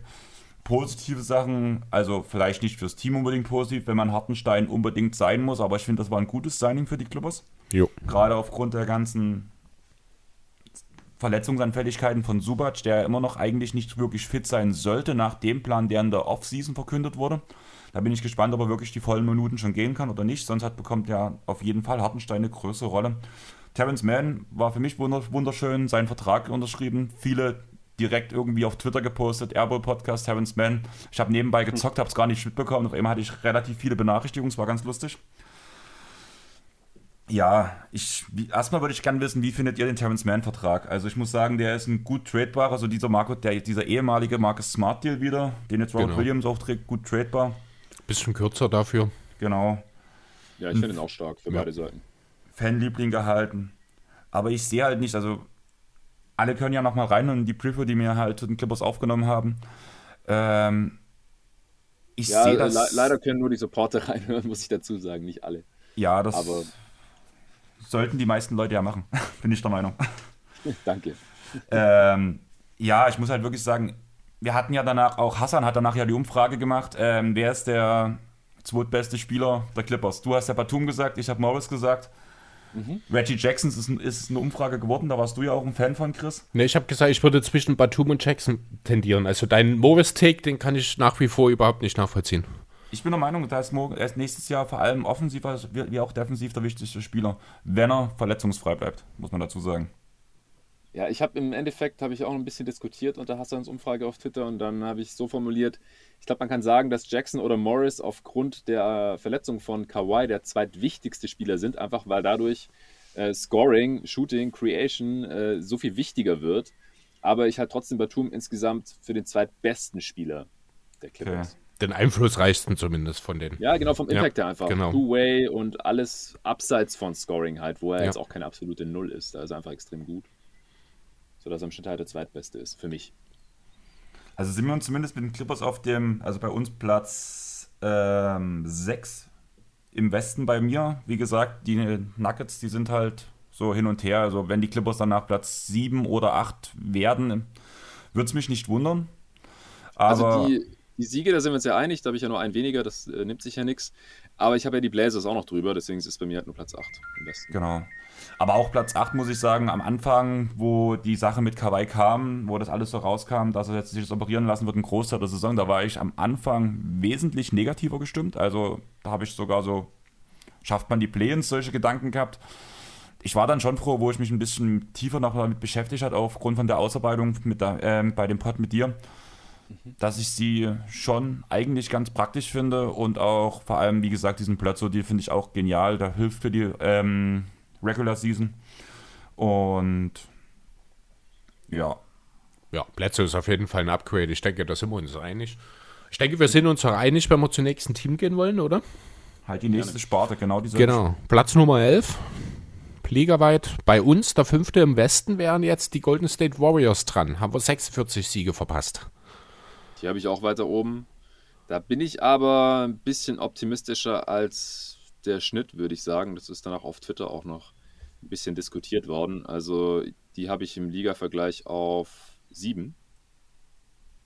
Und Mit wie viel Siegen? auch noch äh, 52. Ähm, wie sehr glaubst du daran, dass Clay zurückkommt, um deine Prediction zu stützen? Also, also wie stark? Das, ja, genau. ähm, also das ist gar nicht so super zentral von äh, Bedeutung, glaube ich. Ich glaube einfach ein bisschen mehr an die Tiefe dieses Kaders und dass auch viele der anderen Spieler, die da sind, äh, entweder ein Comeback haben oder sich ein Stück weiterentwickeln. Also Jordan Poole zum Beispiel gilt ja auch als heißer Kandidat auf Most Improved. Das sehe ich jetzt nicht ganz, aber dass er auf jeden Fall eine solide Rolle spielen kann, erst als Starter und wenn Clay dann da ist, vielleicht auch von der Bank. Äh, ich glaube auch weiterhin an Otto Porter Jr., dass er ein ganz gutes Comeback haben wird. Äh, Juan Toscano Anderson ist auch noch da. Also ich denke auch, dass Bialica hier super reinpasst. Andre Godala kommt zurück als einfach ein viel tieferes Team als in der letzten Saison. Und dann, wenn Curry annähernd nochmal so eine Saison rausknallen kann, Draymond nochmal so eine ja, dritter Platz beim Defensive Player of the Year Level Season raushauen kann und dann die jungen Spieler um Wiseman und die Rookies halt nicht so viel Zeit sehen, weil dann wird es auch schwierig, so viel zu gewinnen, dann können die auf jeden Fall die 50 knacken. Also ich, ich denke eigentlich schon, dass letztes Jahr nochmal ein Ausreißer war, dass man mit einem Curry auf dem Niveau so wenig gewonnen hat. Beziehungsweise mit ihm auf dem Feld war mir ja super. Es war einfach nur das Problem, als er nicht gespielt hat, als er verletzt war oder wenn er auf der Bank saß. Und das sehe ich halt dieses Jahr als nicht so ein großes Problem an, einfach weil man ein bisschen tiefer ist. Ja, stimmt schon, da hast du natürlich recht. Die 46 Siege sind am Ende geringfügig mehr. Also das, was wir hier gegeben haben im Vergleich äh, zur abgelaufenen Saison. Sicher werden die Warriors da tatsächlich ein bisschen besser sein.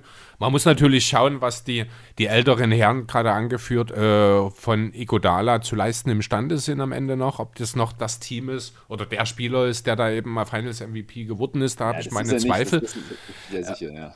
ja. Aber für ein paar gute Minuten, gerade in den Playoffs, kann ich mir das durchaus vorstellen. Ich mag auch persönlich den Deal rund um Otto Porter sehr gut. Ich glaube, der wird auch dieses Team nochmal sehr gut ergänzen, weil er ein zumindest brauchbarer Verteidiger ist und ein echter Scharfschütz Scharfschütze.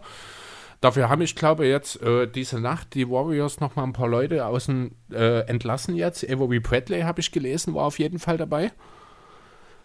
Und ja. äh, ich weiß gar nicht, wer noch dabei war. Grundsätzlich, ja, wird es aber am Ende schon so ein bisschen davon abhängen, wann und wie kommt Clay Thompson zurück? Ich denke, das ist dann auch die Frage, ob es dann am Ende vielleicht 55 Siege werden oder vielleicht doch eher nur 48. Je früher Clay Thompson, okay, sieben Spiele ist jetzt eine sehr große Range für einen Spieler, äh, mhm. die ich jetzt gegeben habe, das stimmt, aber ja, was haben wir jetzt? Wir haben sie auf Platz 5 im Westen. Ich denke, das ist auch der Bereich, dass es am Ende für Heimvorteil reicht. Kann passieren. Da habe ich sie aber, da hab ich sie aber auch tatsächlich. Das, das ist durchaus möglich. Wir haben halt hier äh, die Warriors auf 5, die Mavs auf 4.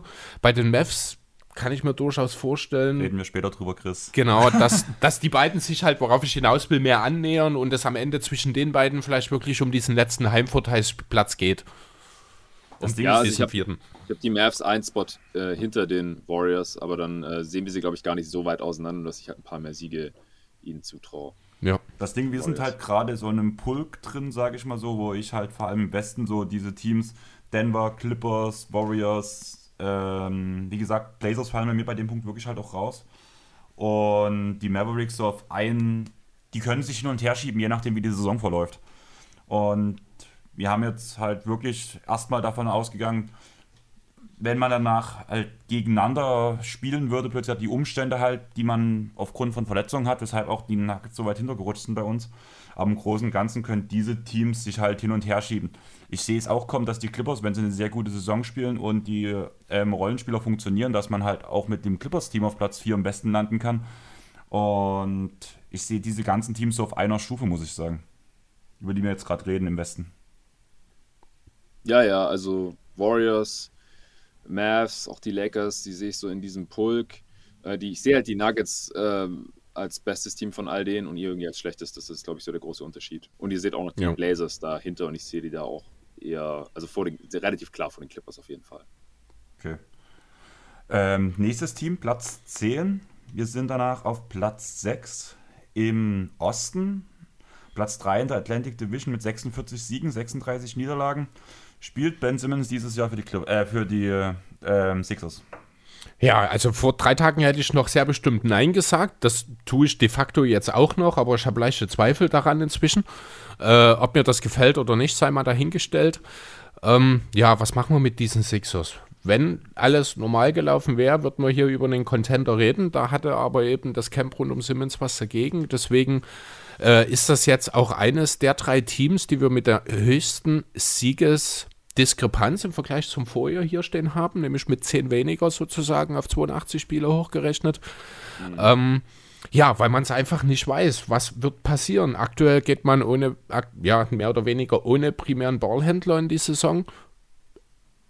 Wenn dort keiner, wenn es dann zum Simmons Street kommt, zurückgehört, dann ist man ganz schnell auch völlig raus aus dem Thema Contender. Muss man ganz deutlich sagen. Man braucht einen Point Guard gehobenen Ansprüchen, um äh, am Ende auch nur ansatzweise mit Teams wie den Bucks und den Netz im Osten mitzuhalten. Das sehe ich aktuell nicht, auch nicht mit Simmons, wenn ich ehrlich sein soll, weil selbst wenn er zurückkommt und spielt, ist das einfach, also ich kann mir nicht vorstellen, dass er nochmal für die Sixers spielt, weil ähm, einfach das auch teamintern ich mir ganz, ganz schwierig vorstelle, dass das dann funktioniert, auch wenn die Teamkollegen natürlich ja. was anderes sagen.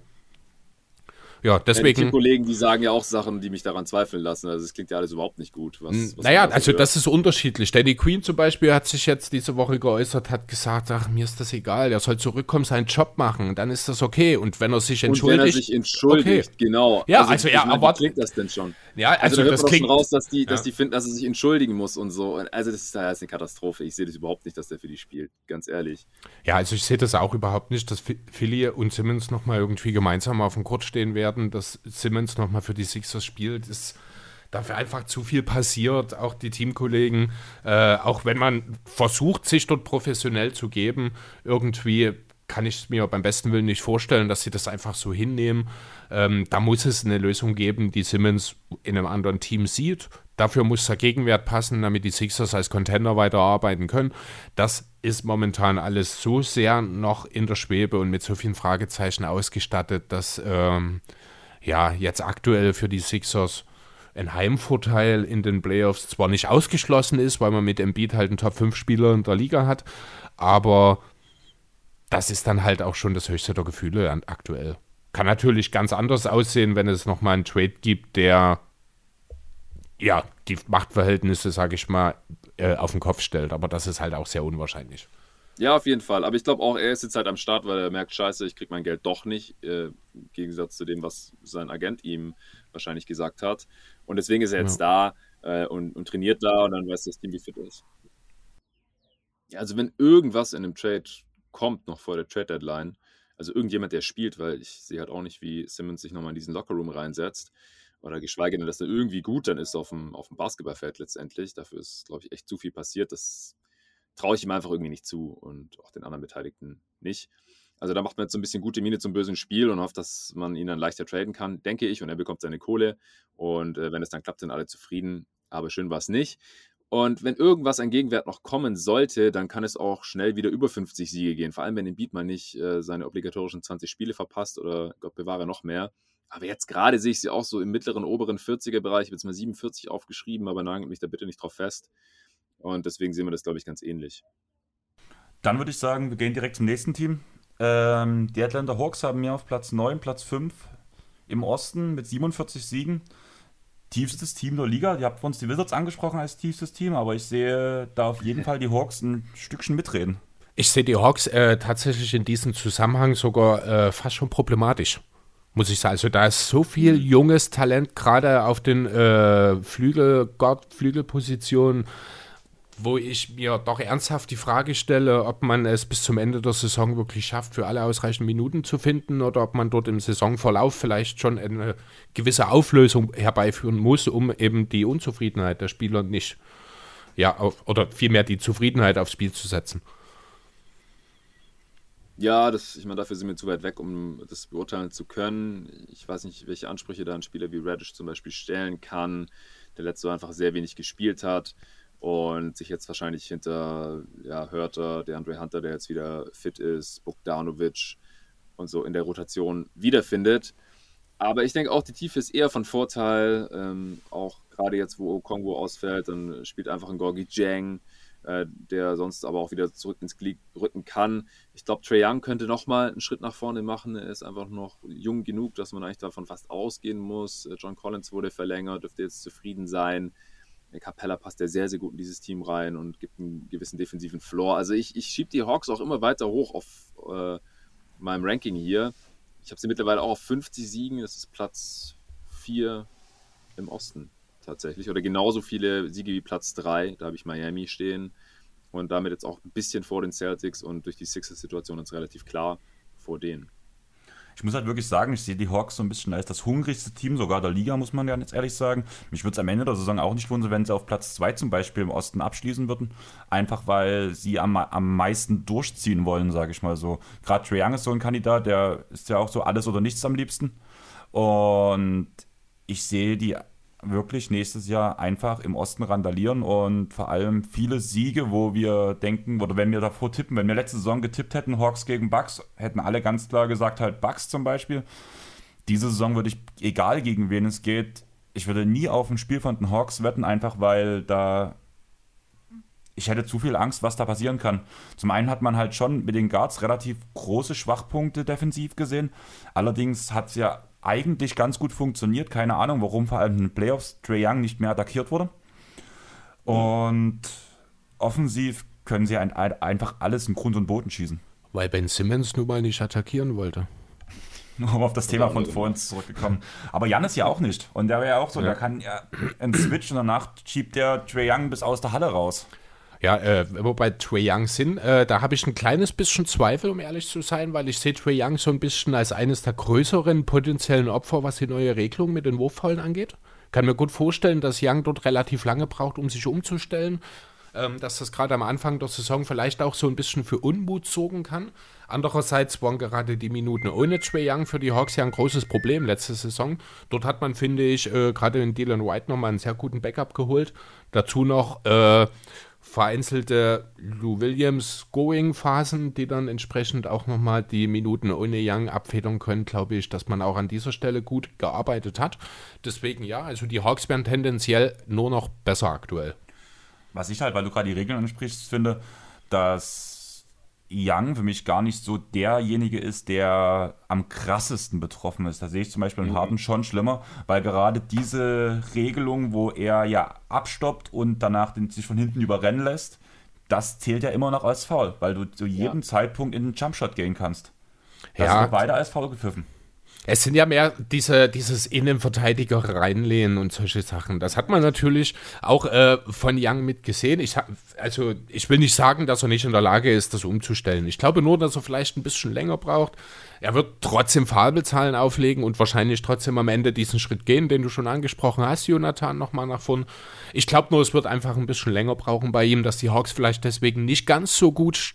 Andererseits ist es eigentlich auch Quatsch Ah, naja, es ist, weil einfach dieses Team zu viele Waffen hat auch. Genau. Das muss man halt auch sagen. Ne? Das hat man letztes Jahr schon gesehen, als Bogdanovic wieder fit war. Du hast einen Danilo Gallinari, den ich, äh, wenn du schon so einen Award-Kandidaten so ein bisschen angedeutet hast, einen Gallinari, den ich als Sixth Man so ein bisschen mit auf dem Zettel habe.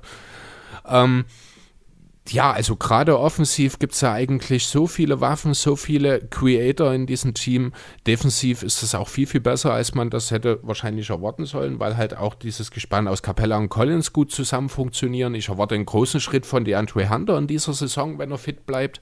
Das wird dann ein elitärer 3D-Spieler werden. Und ja, und dann sind wir ganz schnell an dem Punkt, wo die Hawks tatsächlich auch um Platz 2 womöglich, wenn alles klickt und alles zusammenläuft und die Nets oder Bucks vielleicht nicht ganz so mit der ganz äh, großen Fokus durch die Regular Season gehen, dass es dann auch tatsächlich auf Platz 2 enden kann. Das stimmt. Hast du noch was zu dem Thema, Jonathan? Man merkt, die Teams werden langsam interessanter, die Dialoge werden länger und wir halten die Zeit gar nicht ein. Deswegen wollte ich. Ich würde sagen, haben wir schon doppelte Zeit verbraucht wahrscheinlich, oder? Nee, nee, ja. passt, ihr habt alles gesagt. Okay, dann würde ich sagen, direkt zum nächsten Punkt. Platz 4 im Osten sind bei uns die Boston Celtics. Ich glaube, die habe ich dir ein bisschen hochgeredet, oder? Ähm, ja, so ein bisschen. Aber je länger ich nachdenke, auch finde ich, dass die Celtics durchaus ein sehr, sehr legitimes Heimteam im Osten sind man gab, es gab ja letztes Jahr immer wieder ähm, so diese Diskussion darüber, dass es halt diese Coaching-Probleme zwischen Smart und Stevens, zwischen Walker und Stevens gab. Ja, Stevens ist erstmal weg, also beziehungsweise nicht ganz weg, sondern im GM-Posten gelandet. Ähm, mit Udoka hat man einen Coach geholt, der ja mit Team USA schon mit Brown, Tatum, Smart und so zusammengearbeitet hat. Und die Spieler haben ja nur Positives verkündet. Ist zwar ein Rookie-Head-Coach, aber ich glaube, er hat genug Erfahrung und zumindest das, was man so aus der Liga hört, wird ja nur positiv über ihn geredet. Mhm. Dazu hast du halt ein paar Spieler im Kader mit Contract Years, unter anderem Dennis Schröder, den ich halt von der Bank auch als legitim Sixth Man of the Year Kandidaten sehe. Allerdings glaube ich, dass er am Ende der Saison doch zu viele Spiele gestartet hat. Wir haben die Bilanz von 50 Siegen bei den Boston Celtics, 32 Niederlagen. Und ja, ich bin positiv überrascht. Das war so ein Team, wo man eigentlich mal auf den Zettel guckt, gar nicht so drauf geachtet hat oder gar nicht so erahnen könnte, dass es so weit nach vorne geht. Aber gerade wenn man darüber legt, dass halt Tatum zum Beispiel im letzten Jahr größtenteils mit Inhalator spielen musste, dass Brown relativ große Teile der Saison verletzt hat und allgemein relativ großen Covid-Outbreak gab bei Boston, sehe ich dieses Jahr schon alles wesentlich besser.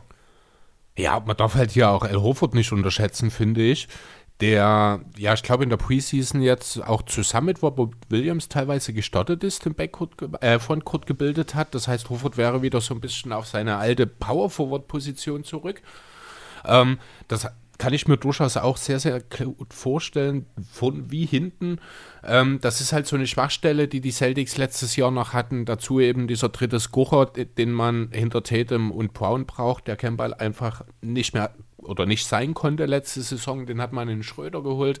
Man hat also mhm. durchaus die Schwachstellen, die man hatte, ganz klar ja, identifiziert, ange, äh, sich angenommen und auch behoben. Also Boston hat wirklich eine sehr gute Offseason hingelegt und wie gesagt, für mich ist das ein Heimteam, also ein Heimvorteilteam für die erste Playoff-Runde.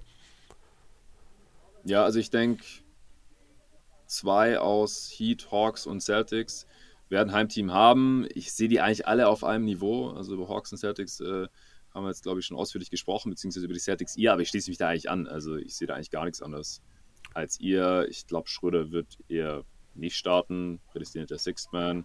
Rolle kennt er ja auch schon und der hat auch am besten funktioniert in OKC bisher. Ich bin gespannt auf Robert Williams. Wie viel kann er spielen? Davon wird viel abhängen. Äh, wenn ich wüsste, dass er seine 25 Minuten pro Nacht abreißen kann und, äh, weiß nicht, mindestens 60 Spiele, vielleicht sogar 70 oder mehr, dann hätte ich sie ja auch noch deutlich über 50 geschoben. Das ist so ein bisschen das einzige größere Fragezeichen, das ich hier sehe. Und klar, ein paar der jüngeren Spieler müssen halt auch direkt gute Rotationsspieler sein, aber mache ich mir eigentlich ansonsten weniger Sorgen. Gerade auf Peyton Pritchard bin ich gespannt. Er hat ja schon eine sehr gute Rookie-Saison gespielt. Hat dann nach der Pro AM ja einmal den Hammer rausgeholt und alles durch den Grund und Boden geschossen. Und auch jetzt in der Preseason, in der Summer League sah er eigentlich ziemlich gut aus.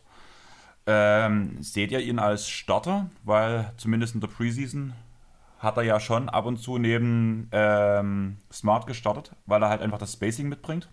Ja. Ja, aber hatte das nicht auch einfach damit zu tun, dass Brown gefehlt hat? Ist er jetzt gerade wieder Corona ja. infiziert?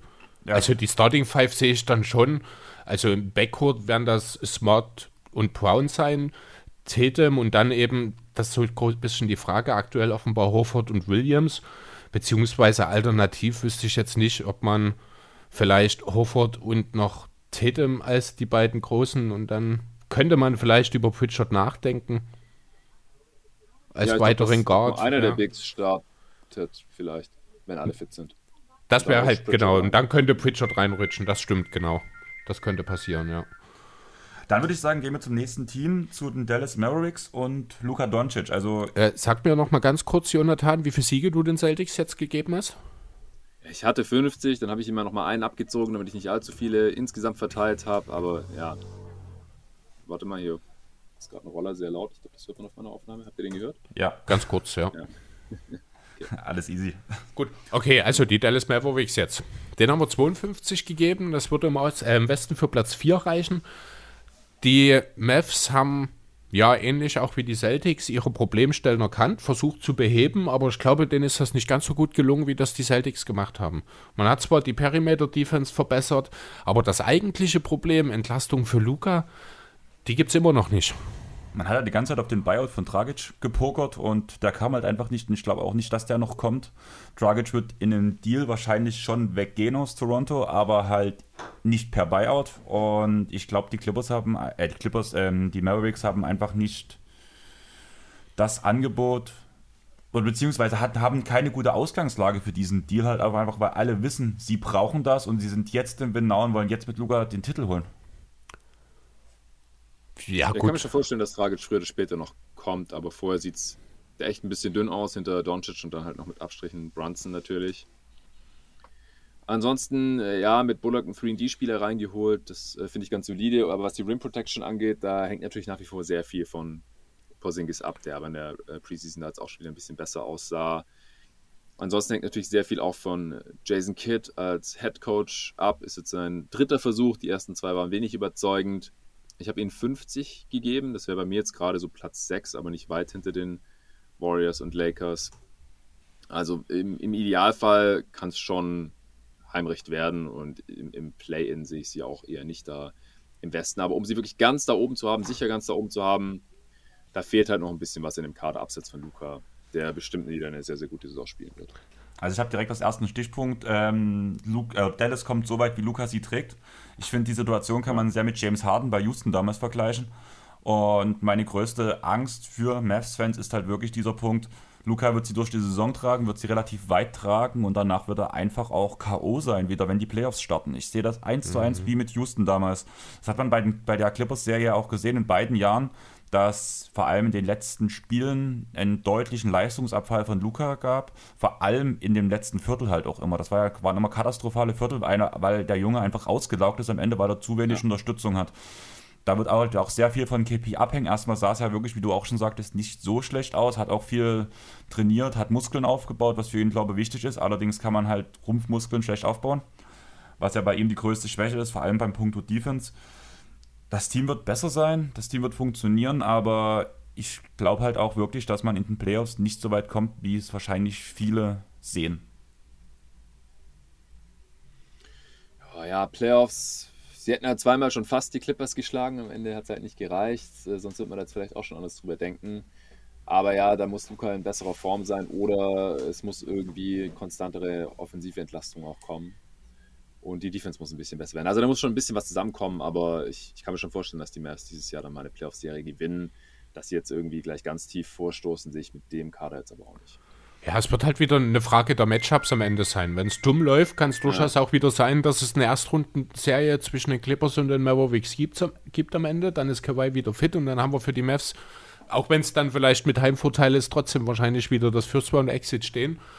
Ähm, also ich denke, wir sind uns relativ einig, solange nicht dieser zweite Ballhändler noch kommt, der Luca entlastet, oder dritte, wenn wir Poinsen hier mit reinnehmen, solange wird es für die Mavs das höchste der Gefühle eine zweite Playoff-Runde sein. Ja, genau. Also sehe ich auch so und vor allem sehe ich halt auch noch einen Leistungsabfall durch Kit. Also Carly zu verlieren ist halt auch schon ein großer Punkt. Ja. Ich bin gespannt, wie gut es Kit ähm, ersetzen kann. Deswegen halt auch diese Aussage, es steht und fällt alles mit Luca, weil im schlimmsten Fall, was hat, was hat Kit damals bei den Bucks gemacht? Hat Janis einen Ball in die Hand gegeben und mach mal. Und ähnlich kann man das ja bei den Dallas Mavericks auch machen um Luka Doncic, aber ich glaube einfach, dass das halt vor allem im späteren Verlauf der Saison schon etwas ein bisschen auf die Füße fallen könnte. Ja. Damit würde ich sagen, gehen wir zu Platz 6. Das ist das, sind wir wieder im Osten und das wäre das letzte Team aus diesem Dreierpulk, was du vorhin schon gesagt hast. Wir haben auf Platz 3 im Osten die Miami Heat. Mhm. Ich finde, kein Team, was ich so in den letzten Jahren gesehen habe, kommt mehr an so dieses Bad Boy Pistons Format rein. Das sind alles harte Arbeiter, alles harte Defender. Adebayo und Tyler Hero haben ja an ihrem Körper gearbeitet. Das hatte ich bei der Preview von dir ja gehört, was Timo erzählt hatte. Mhm. Und ja, keine Ahnung, man redet immer von dieser Heat Culture und ich finde irgendwie dieses Team, wie es jetzt zusammengebaut ist, es gibt kein Team, wo das mit dieser Heat Culture irgendwie perfekter passt, oder? Also irgendwie diese harten Arbeiter, ja. dieses. Ja, auch wenn man das Personal, was man sich da eben in der Offseason dazugeholt hat, Kyle Lowry, Markif Morris, äh, PJ Tucker, das sind halt genau solche Typen, die man dort mit geholt hat. Was gleichzeitig natürlich auch auffällt, das sind alles eben gestandenere Leute, um das mal so zu sagen, ältere Herren. Ähm, die Champs. Die, haben, die drei haben alle in den letzten drei Jahren Titel geholt. das ist natürlich der andere Punkt an der Sache. Ne? Also ähm, die Qualität im Kader ist gigantisch. Wenn das Team fit ist, ist das definitiv auch eine Mannschaft, die sowohl den Netz als auch den Bugs potenziell gefährlich werden kann. Aber wie hoch ist denn die Wahrscheinlichkeit, muss man auch mal ehrlich sagen, dass dieses Team fit ist, dass dieses Team äh, ja ohne größere Verletzungsproblematik durch die Saison kommt. Ich meine, die Schlüsselspieler sind alle, außer Bam Adebayo, über 30. Und vielleicht wird ja Tyler Hero ein Schlüsselspieler, äh, mhm. wahrscheinlich dann in einer Rolle als Sixth Man, aber das sind halt die einzigen U30, in dem Fall auch U25-Spieler, die für die Heat hier äh, wirklich relevant sind. Natürlich kann man über den Robinson reden in dem Zusammenhang, aber er ist halt, hat eine klare Rollenbeschreibung, deswegen fällt er dort an dem Punkt so ein bisschen raus ich glaube, der X-Faktor kann halt wirklich Depot werden, wenn ja. er wiederkommt von seiner Verletzung. Auf ja. einem Minimalvertrag im Contract hier. Der will das Geld wieder reinholen, was er jetzt verloren hat durch diese Verletzung. Und ich sehe ihn schon vor allem mit einer kleinen Rolle in diesem Team schon sehr wertvoll sein. Also er ist der Punkt, wenn er danach in den Playoffs zurückkommt oder am Ende der Saison, der nochmal viel reißen kann. Und gerade mit diesem Matchup, was du schon angesprochen hast, mit dem Netz, finde ich das schon interessant. Man hat diese harten Verteidiger, diese Gambler. Wenn ich an PJ Tucker denke, wie er letztes Jahr an Kevin Durant dran hing, kann man ja wirklich sagen. Man hat halt ganz viele Spieler, um gegnerische Teams komplett zu entnerven. Und ich glaube, das ist eine ganz große Stärke der Heat. Ja. Ja, also ich. Das Einzige, äh, wo ich mich halt frage, ist, wie tief ist dieses Team wirklich? Also gerade für die Regular Season. Auf der anderen Seite, also man hat halt hier wirklich einen absoluten X-Faktor, die quasi Definition von einem X-Faktor mit Victor Oladipo. Also wenn der erstens einigermaßen fit zurückkommt und dann soll er ja seinem Zeitplan sogar ein bisschen voraus sein und schon wieder ganz gut aussehen. Und zweitens, wenn er halt auch eine kleinere Rolle ausfüllen kann. Das haben wir halt von ihm eigentlich auch noch nicht so wirklich gesehen in den letzten Jahren. Äh, also gerade in Indiana und Houston wäre das vielleicht mal angebracht gewesen, gemessen an seinem Leistungsniveau, das er halt seit seinen schweren Verletzungen da leider nur noch hatte. Und jetzt kam noch mal eine dazu. Also das wird sehr, sehr spannend, aber das, das kann natürlich einen riesen Unterschied ausmachen für dieses Team, wenn er, wenn so ein Spieler dann halt von der Bank kommt. Also wenn er wirklich annähernd in einer kleineren Rolle in weniger Minuten nochmal ein klarer Plusspieler sein kann, also annähernd das, was er eben schon mal war. Das wäre natürlich riesig. Ansonsten müsste er halt mal wieder einer aus dem Development Program der Heat kommen, also quasi so aus dem Hut gezaubert werden, wie man das die letzten Jahre immer wieder gesehen hat bei Miami, äh, eben mit Duncan Robinson, der da das jüngste Beispiel war. Vor ein paar Jahren war es mal Hassan Whiteside. Also da ist äh, halt auch die Frage, wer ist es diesmal? Ist es Max Stross? Ist es äh, Jurtseven äh, als Backup-Big? Oder ist es ähm, Gabe, Gabe Vincent. Vincent, oder, oder irgendjemand, über den wir jetzt heute gerade noch gar nicht nachdenken. Also das ist natürlich auch immer noch eine Option. Aber muss, glaube ich, schon fast passieren, dass sie halt wirklich zu Nets und Bucks aufschließen, weil ansonsten sehe ich da halt die Qualität doch noch sehr viel höher als bei Miami, spätestens in den Playoffs. Okay, dann habe ich noch eine Over-Underline für euch. Wie viele Spiele spielt Jordanis Haslem? Ähm, ich sage 5,5. Under. Under. Okay. äh, wie viele Siege hast du den Heat jetzt gegeben, Jonathan? 50. 50 auch, alles klar. Gut, dann gehen wir weiter.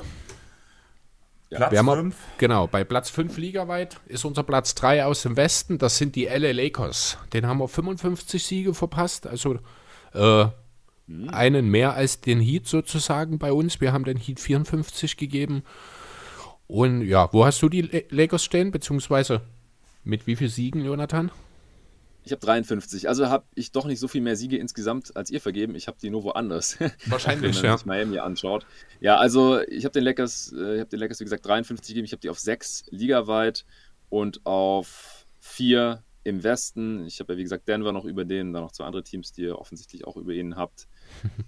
Also für mich war das schon ein relativ großer Dämpfer jetzt, diese Trevor Ariza Verletzung, weil er einfach der einzige Wing Defender 3D Spieler ist, den sie im ganzen Kader hatten. Äh, und das ist ja leider nicht das einzige Verletzungsproblem, das sie hatten. Jetzt fällt äh, Talon Horton Tucker auch noch länger aus. Äh, und dann ist Malik Monk gerade angeschlagen. Es soll nichts Schlimmeres sein, äh, aber da sind schon wieder ein paar Verletzungen am Start, die so ein Team, wo ich immer noch nicht so ganz genau weiß, wer da jetzt welche Rolle einnehmen wird und wie das alles zusammenpassen soll, schon schwer wiegen könnten. Ich glaube, in der Regular Season reichen LeBron und AD, wenn sie halt dann auch fit sind, im Gegensatz zur letzten Saison mal wieder, äh, hoffentlich und dann auch ein Westbrook, der in der Regular Season auch ein guter Floor Raiser ist, auch für dieses Team. Die reichen natürlich wahrscheinlich für 50 Siege oder so schon mehr oder weniger aus, aber damit es dann wirklich Richtung 55 Siege gehen kann, da muss es schon klicken. Und gerade auch die Defense. Also, sie haben halt echt fast keine guten Defender mehr in diesem Kader. Das äh, wird schon spannend im Vergleich zu den letzten beiden Saisons. Ja, ja wenn du mir da nicht Cat Baseball ein bisschen unter den Tisch bringst. Als 3D-Flügelspieler. oh. ja. das, ist, dann schon traurig, wenn man über, darüber dann redet. Ähm, ich habe mir halt als Punkt aufgeschrieben, dass ich halt finde, du hast ein paar gute Verteidiger, aber die ganzen guten Verteidiger, die man dann wirklich hat, das sind alles Spieler ohne einen Dreier. Und dann hat man mhm. ganz viele Spieler, die einen Dreier werfen können, aber das ist alles ohne Defense. Man hat halt blöd gesagt bloß One-Way-Spieler. Weshalb ich denke, dass es in der Regular Season noch ganz gut funktioniert. Ich sehe dann halt wirklich den Knackpunkt in den Playoffs, wo ich dann denke, oder wo ich ein sehr großer Pessimist für die Lakers bin. Liegt vielleicht auch in meiner Clippers-Liebe, aber ich sehe sie nicht so ganz klar weit oben wie alle anderen, muss ich sagen. Klar, ein Team aus LBJ und AD, und AD würden, würden, glaube ich, sogar wenn wir in der Starting Five stehen, wir drei dazu noch, würde, würden sie uns in die Playoffs tragen. Aber ich also, finde es sehr dysfunktional. Frage, ganz kurz, äh, weil du gerade gesagt hast, sie haben viele Defender, aber die haben keinen Wurf. Wer sind die, wer sind die guten Defender? Also auch mal Basemore, ja, also das ist ein Guard-Defender. Ich glaube, der kann einfach keine Wings verteidigen, weil dafür viel zu leicht ist. Ja, wer ist ein guter Defender noch da, außer AD und LeBron? Und ja, du hast ja Reza schon gebracht, ist zwar verletzt, genauso ja, Taylor genau. und Tucker. Ähm, ja, du kannst Howard noch nennen, aber Howard. viel mehr ist dann tatsächlich nicht mehr. Auch ein Big. Ja. ja. Also die, die sind halt, also wie viel wird Howard spielen? Ist er Teil der besten Lineups? Hoffentlich nicht. Und dann hat, also AD muss im Prinzip den Laden da defensiv zusammenhalten. AD und, und dann LeBron halt noch so als, äh, als Roamer, weil das, den willst du ja auch nicht die ganze Zeit auf den ge besten gegnerischen äh, Wing ansetzen. So, das wäre eigentlich Arizas Job gewesen. Also das sehe ich schon als, als relativ problematisch an. Ja, das stimmt. Ja, auch so muss man sagen, ist halt der Fit mit Westbrook und den anderen beiden Stars ist natürlich äh, mit vielen Fragezeichen behaftet. Wie wird dann der, die ganze Sache funktionieren? LeBron muss eigentlich in jedem Team, in dem er ist, das Team anleiten. Das wird schwierig, wenn er halt einen so balldominanten und ohne Ball doch sehr ineffizienten Spieler wie Westbrook neben sich hat. Natürlich kann man das ein bisschen staggern, aber ganz aus dem Weg gehen können sich die beiden nicht, dann heißt halt das Thema Defense, das haben wir schon angesprochen. Eigentlich braucht man einen All-NBA Defense Lib One. Ja, zumindest in den Playoffs. Ja. Äh, damit, mit was äh, möglich ist für die Lakers, wie realistisch das ist, darüber lässt sich diskutieren. Ja, nichtsdestotrotz halte ich für sehr, sehr realistisch, dass sie ähm, zumindest mit Heimvorteil in die erste Playoff-Runde gehen. Einfach weil das schiere Talent in diesem Kader für die Regular Season einfach zu gut ist. Dann würde Ja, ich ich sagen. sie auch auf vier. Okay, ja. Da lassen wir auch wieder bloß von den Siegen halt. Wie du Genau. schon sagtest, wir haben die Siege halt woanders liegen. Ja. Ähm, ich würde sagen, wir gehen auf Platz 4. Platz 4 ist bei uns ein Team, wenn wir vor einem Monat gesagt hätten, Wäre das ist Platz klar, 4 der gesamten eins. Liga, hätten alle uns einen Mittelfinger wahrscheinlich gesagt oder gefragt, ob wir vergessen haben, wer dort spielt. Aber mit den Brooklyn Nets Platz 2 im Osten und Platz 4 in der gesamten Liga. Bilanz genauso wie die Lakers mit 55 Siegen. Ja, die ganze Ich habe die immer noch auf 1. Also geteilt mit einem anderen Team im Osten. Also gut, es sind jetzt auch noch zwei. Ich habe die gleich auf mit, mit Milwaukee. Ja. Und äh, ja, auch gleich auf mit Utah, die ich auf 1 im Westen habe. Also Platz 4 finde ich schon krass. Ich weiß nicht, wie groß da jetzt die Unterschiede bei euch sind. Ja, es ist schon ein bisschen was. Ja. Also die Nets haben jetzt halt, wie gesagt, 55 Siege von uns bekommen. Danach ist auch direkt, oder davor besser gesagt, ist ein kleines Loch. Also die Top 3, die dann eben noch übrig bleiben, Chess, Suns und Bucks, die haben wir mit 59 bis 61 Siegen. Also da ist tatsächlich auch eine kleine Lücke zwischen den Nets und den dreien davor. Ich sehe halt sehr viel, dass Da halt sind Spieler eure gerestet ganzen Siege. Ah, okay. Endlich haben wir sie gefunden. ey. Jetzt versuchen wir schon seit zwei Stunden nach den ganzen Siegen. ja. Ähm, ich sehe halt wirklich bei Also ich Brooklyn, habe die, hab die mit 57 und ich habe kein Team mit mehr Siegen. okay, Soll ich dir ein Zitat sagen, das, das mir Andreas genannt hat, als wir unsere Liste gemacht haben? Durchschnittlich hat jede Saison ein- mindestens ein Team 60 Siege. nee, ein Team habe ich gesagt. Nicht Oder mindestens ein Team, okay. Ja, es hat auch durchschnittlich mindestens ein Team, ich glaube weniger als a- 20 Siege, ich glaube irgendwie so. Das war so Teil der Argumentation von Andreas, warum wir am Ende auch so hochgegangen sind. Ich glaube, ich hatte Ja. auch keine 60-Siege-Mannschaft dabei. Du hast keine, du Ja, hast wir haben halt eine unglaubliche Parität gerade in der Spitze in der Liga, glaube Ja, ich. Das, das genau. kann schon mal drei Siege ausmachen. Deswegen habe ich jetzt kein 60-Siege-Team. Es kann passieren und Andreas hat natürlich auch recht und ich gucke mir Sachen, solche Sachen auch immer an. Aber ich wusste jetzt halt nicht, welches Team ich diese 60 geben soll. Und deswegen habe hab bei mir halt keins mehr als 57 aktuell. Da tue ich danach meine 60 Siege argumentieren für die Bucks. Aber ich würde sagen, wir bleiben erstmal bei Ja, den bitte. Nets. ähm, ja, die Kyrie-Thematik tut sich ja sowieso gerade nochmal alles ein bisschen anspitzen, sage ich mal so. Das ist alles gerade ein bisschen schwierig. Danach haben wir in KD einen verletzungsanfälligen Spieler mit Harden, der auch die letzte Zeit immer nicht so wirklich fit war. Allgemein wird gerestet, wo man kann, denke ich schon. KD wäre für mich ein MVP-Kandidat, wenn er viel spielen wird. Das sehe ich aber nicht kommen. Ich denke wirklich, dass das primäre Augenmerk auf die Playoffs gelegt wird. Man ist unheimlich tief, hat mit Paddy Mills auch einen sehr guten Starter, vor allem wenn Kyrie nicht spielen wird. Also wenn Kyrie nicht spielt, sonst halt die Six-Man-Rolle. Ich glaube nicht, dass Mills starten wird dann. Nee, Ich sehe dann eher jemanden, ich glaube Javon Carter, wenn mich nicht alles täuscht. Äh, also, oder Defender halt. Ja, genau. Also jemanden, der mit einer geringen Rolle, weil du hast halt mit Harden und KD entsprechendes da, dann würde ich Mills lieber weiter als äh, Scoring Punch von der Bank bringen. ja. Die Frage ist halt, gibt es genug Defense? Haben sie ja eigentlich in den Playoffs gezeigt, dass es funktionieren kann. Ja. Aber ich traue den Braten immer noch nicht so richtig, muss ich sagen. Weil was Blake gegen Jannis gemacht hat, war stark. Aber das ist halt nicht das, was wir von Blake erwarten, muss ich ganz ehrlich sagen. Und ich sehe sie schon ein bisschen in der Saison strugglen. Auch jetzt, keine Ahnung, die Kalbe-Thematik, du hast dich komplett drauf versteift. Klar, ist das mal ein guter Schritt, finde ich, dass man ihn dann komplett rausnimmt wegen Kontinuität und nicht die Hälfte der Spiele spielen lässt, was, glaube ich, eine komplett komische Situation gewesen wäre.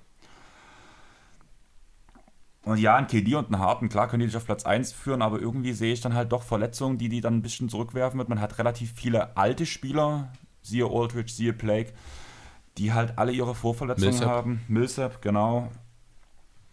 Ich sehe es einfach nicht kommen, dass sie so weit nach vorne stoßen mehr, muss ich ganz ehrlich sagen. Mit Kyrie ohne Frage. Ohne Kyrie. Ah, ich muss schon sagen, also ich glaube schon, dass es für die Nets auch ohne Kyrie die Regular Season schon so ein bisschen, klingt ein bisschen abwertend für die anderen Teams, aber schon so ein bisschen wie ein Selbstläufer wird. ja. Ähm, einfach, Es ist James Harden und Kevin Durant im selben Ja, Team. genau, das haben ist- ich glaub- oft genug gesehen, dass wir noch nicht verstanden haben, wie krass das ist, vor allem nur in der Regular Season. Die haben letztes Jahr so gut wie gar nicht zusammen gespielt. Also, also wenn das nicht für 57 Siege reicht, dann weiß ich auch nicht, was los ist. Äh, Weil, weil das Team ansonsten ja auch tief ist und sehr gut zu diesen beiden Spielern passt. Ja, Aldridge, Millsap und Black sind alt, aber Ich glaube nicht, dass die alle drei gleichzeitig ausfallen. Also dafür sind sie einfach super tief. Also zwei von den dreien werden wahrscheinlich im Schnitt zur Verfügung stehen. Dann gibt es noch Nick Claxton, der hoffentlich ein paar Minuten auf der 5 sieht, der die Defense helfen sollte. Bruce Brown passt da sehr gut rein. Javon Carter habt ihr schon genannt. Paddy Mills. Das Paddy Mills Signing macht nach dem Irving-Vorfall oder Ausfall jetzt auch sehr viel mehr Sinn für mich als vorher. Mhm. Vorher hätte ich mich so ein bisschen gefragt, so, warum gibt man dem jetzt unbedingt die äh, Taxpayer mit Level da? Aber ich, ich glaube auch, also Irving-Ausfall, der wiegt für mich hier einfach nicht besonders schwer in der Regular Season. In den Playoffs natürlich, äh, da macht es einen riesen Unterschied, ob man noch so einen dritten Dude hat, gerade wenn von den anderen jemand angeschlagen ist. Aber ich glaube, also wenn die fit wären in, unter normalen Umständen, dann easy 60 plus, dann wäre das für mich auch ein Lock gewesen für Over. Und jetzt bin ich halt noch ganz knapp drüber, einfach weil ich glaube, KD wird viel mehr spielen als letzte Saison. Ähm, Harden ist jetzt von Anfang an dabei. Und wie gesagt, man hat einfach die, die Tiefe und Erfahrung und alles. Und das wäre ja nur geringfügig besser als letzte Saison, wo sie ja auch schon umgerechnet 54 geholt hätten unter diesen ganzen widrigen Umständen. Ja, genau. Also das, dem kann ich eigentlich, habe ich nichts mehr hinzuzufügen. Die Nets werden durch die Saison mehr oder weniger kusen. Dann gehen wir doch direkt weiter in die Top 3. Wir haben jetzt hier als drittplatziertes Team der gesamten Liga erstmal die Utah Chess. Das hast du schon durchklingen lassen, äh, Jonathan. Die hast du an 1. Ja, ja, genau, die habe ich an 1 im Westen und ich habe ihnen jetzt gleich viele Siege gegeben wie die Nets und wie die Nets und auch Bucks jetzt im Nachhinein, die habe ich noch ein bisschen hochgeschoben auch auf 57. Wobei ich bei den Jazz eigentlich die größte Wahrscheinlichkeit sehe, dass die auf 60 zugehen oder halt mehr als 57 holen von diesen dreien hier. Ich bin gespannt auf Andreas Bucks Case gleich. Aber die Jazz waren letztes Jahr so gut. Die war, hatten letztes Jahr ein Net-Rating von einem 66-Siege-Team. Und jetzt habe ich ihnen 57 gegeben. Das sind neun weniger. Das heißt, selbst wenn die ein bisschen regressieren oder dann tut äh, Niangs Abgang dem Shooting ein bisschen weh oder irgend sowas. Aber letztes Jahr hatten die auch schon Verletzte mit Conley und Mitchell, äh, die eine Zeit lang ausgefallen sind. Aber Gobert besorgt dir eigentlich eine Top-Defense, wenn nicht die beste der gesamten Liga in der Regular Season. Das ist einfach so. Äh, das wird sich wahrscheinlich auch nicht ändern. Und dann äh, dieses Shooting. Mitchell könnte einen Schritt nach vorne machen, wenn Mitchell und Conley dann nicht länger ausfallen, im Gegensatz zur letzten Saison. Bei Conley ist es in dem Alter natürlich äh, immer eine Wahrscheinlichkeit dann können die locker auch die 60 plus knacken. Also ich fühle mich mit den 57 hier eigentlich fast schon ein bisschen schlecht. Ja, wir haben 59 gegeben. Ähm, mhm. Genau, was wollte ich jetzt gerade noch ansprechen? Die Woody Gay wollte ich noch ansprechen. Genau, das ist halt auch nochmal eine Option, eine Offensive in erster Linie, die in der Regular Season einfach nochmal ein bisschen Entlastung von den Scorern bringt und der sich gerade in den Playoffs dann, wo wir eben gesehen haben, dass das Team rund um Rudy Gobert dann gegebenenfalls doch an seine Grenzen kommt, wo dann ein Woody Gay, ich habe es auch irgendwo gelesen die Woche, äh, es hat er ja bei den Spurs war er zuletzt, ne, als Smallball Center teilweise auch agiert. Das ist dann so eine Sache, wo der Einfluss von G äh, in der Regular Season vielleicht nicht ganz so groß sein wird, wie er das in den Playoffs sein kann. Trotzdem denke ich. gar nichts davon, ehrlich gesagt von Rudy Gay auf der 5 defensiv, das ist äh, katastrophal. Okay, also ich habe es bloß in einem Zusammenhang jetzt, ich weiß gar nicht, ob es aufs Box war oder in irgendeinem Artikel gelesen, da wurde das halt mhm. als äh, regelrecht super Idee angepriesen. Man hat ja auch noch Hassan Weizheit geholt, das verstehe ich gar nicht, wenn ich ehrlich sein soll, wenn du Gobert hast und eigentlich ja eher Smallball-Lösungen brauchst, in denen du arbeiten musst, weil sie in den Playoffs halt gezeigt hat, dass es mit Gobert nur bedingt geht, dann hole ich mir nicht noch Hassan Weizheit als zweiten Center rein, also das verstehe ich gar nicht. Hast halt Optionen. Mit dem kannst du halt genau dasselbe Drop-Scheme spielen wie mit Gobert, weil er einfach ein Gobert in zwei Klassen schlechter ist im Prinzip. Ja, das mag sein, aber ich weiß nicht. Also dieses Roster-Spot hätte ich anders versucht. Äh, vergeben, ja. wenn ich ehrlich bin. Hat ja auch noch Rasubike, deswegen hätte ich es auch nicht gemacht. Ja. Hätte ich einfach darauf gehofft, dass der das schon machen kann. Also ich hatte Ansonsten irgendwo gehört, dass ja der ehemalige GM, der wurde jetzt ja auch entlassen, ähm, sehr auf diese alten Schemes schwört, weshalb er halt ja auch letztes Jahr diesen Vertrag an Derek Favors gegeben hat mhm. und dass mhm. jetzt deswegen Whiteside blöd gesagt als Favors-Ersatz in günstiger geholt wurde. Da hat sich auch Snyder mit dem GM überworfen. Okay. Mhm. Ja, macht, macht halt nicht wirklich Sinn. Ich denke, äh, das wird man in Utah dann auch relativ schnell feststellen, dass das nicht unbedingt sinnvoll war, aber es ist halt auch ein Minimumvertrag ohne Risiko, ja, deswegen tut es dann an der Stelle auch nicht weh. Andererseits wäre Hassan Weizheit jetzt auch nicht das erste Mal jemand, der dann auch irgendwann mal ein bisschen lauter wird, aber das müssen die Chess dann entsprechend handeln. Ich glaube, wirklich große Probleme wird es nicht geben. Vielleicht hätte man jemand anderen sinnvoller dort einsetzen können, aber das passt schon. Ähm, wie seht ihr Mitchell nächstes Jahr, würde ich noch schnell fragen wollen? Also macht er nochmal einen klaren Schritt nach vorn? Es würde mich wundern, wenn nicht. Also ich habe den ja schon so in der Top 15 Range gehabt, äh, der Spieler für die kommende Saison. Und ich kann mir schon vorstellen, dass er dann aber auch in so, ja, ähm, Consensus Top 15 Richtung kommt oder All NBA, ähm, Third Team relativ safe. Also vielleicht so. Jason Tatum sind ja die meisten gerade so von den jüngeren Spielern so als ganz knapp außerhalb der Top 10, dass er vielleicht dann so zu dem aufschließen kann und nicht mehr so eher Top 20 Range, wohin, wohin es gerade noch viele haben. Kann ich mir schon sehr gut vorstellen. Chris? Ja, weiter würde ich auch nicht gehen. Also ich bin jetzt, ich glaube, was Donovan Mitchell angeht, ohnehin und seinem Ceiling ein bisschen unterhalb dessen, was die meisten anderen von ihm sehen. Also ich habe dann nicht ganz so das ultimativ hohe Ansehen. Er ist definitiv ein Star und auch ohne Frage der beste Spieler der Chess. Äh, andererseits glaube ich aber auch, dass Utah so ein eingespieltes Team ist, dass sich jetzt eben nochmal punktuell ein bisschen verbessert hat, dass es gar nicht zwingend notwendig ist, dass nochmal dieser Riesenschritt von Mitchell kommt. Ich denke, so ein kleines bisschen an der Effizienz schrauben. Wichtig wird sein, dass er entweder in der Defense wieder so ein bisschen äh, sein College-Ruf wahrmachen kann oder eben, ja. dass er in Sachen Playmaking auch mal einen Schritt macht. Das sind eher die Punkte, wo Mitchell nochmal sich weiterentwickeln sollte um eben in diese Range zu kommen, die du ansprichst, Jonathan. Ähm, auszuschließen ist das nicht. Ich glaube aber nicht, dass das zwingend in diesem Chess-Team in der Regular Season notwendig sein wird, um ehrlich zu sein. Okay, dann würde ich sagen, wir gehen direkt weiter. Platz 2 sind bei uns die Phoenix Suns mit 60 Siegen. Also wir hatten, am, wir hatten am Ende hatten wir noch sieben oder acht Siege ja, übrig und haben halt überlegt, wie wir die verteilen und haben zwei am Ende und die anderen auf die ersten sechs von Genau, denen, ja. deswegen haben die Suns jetzt halt 60 Siege bekommen.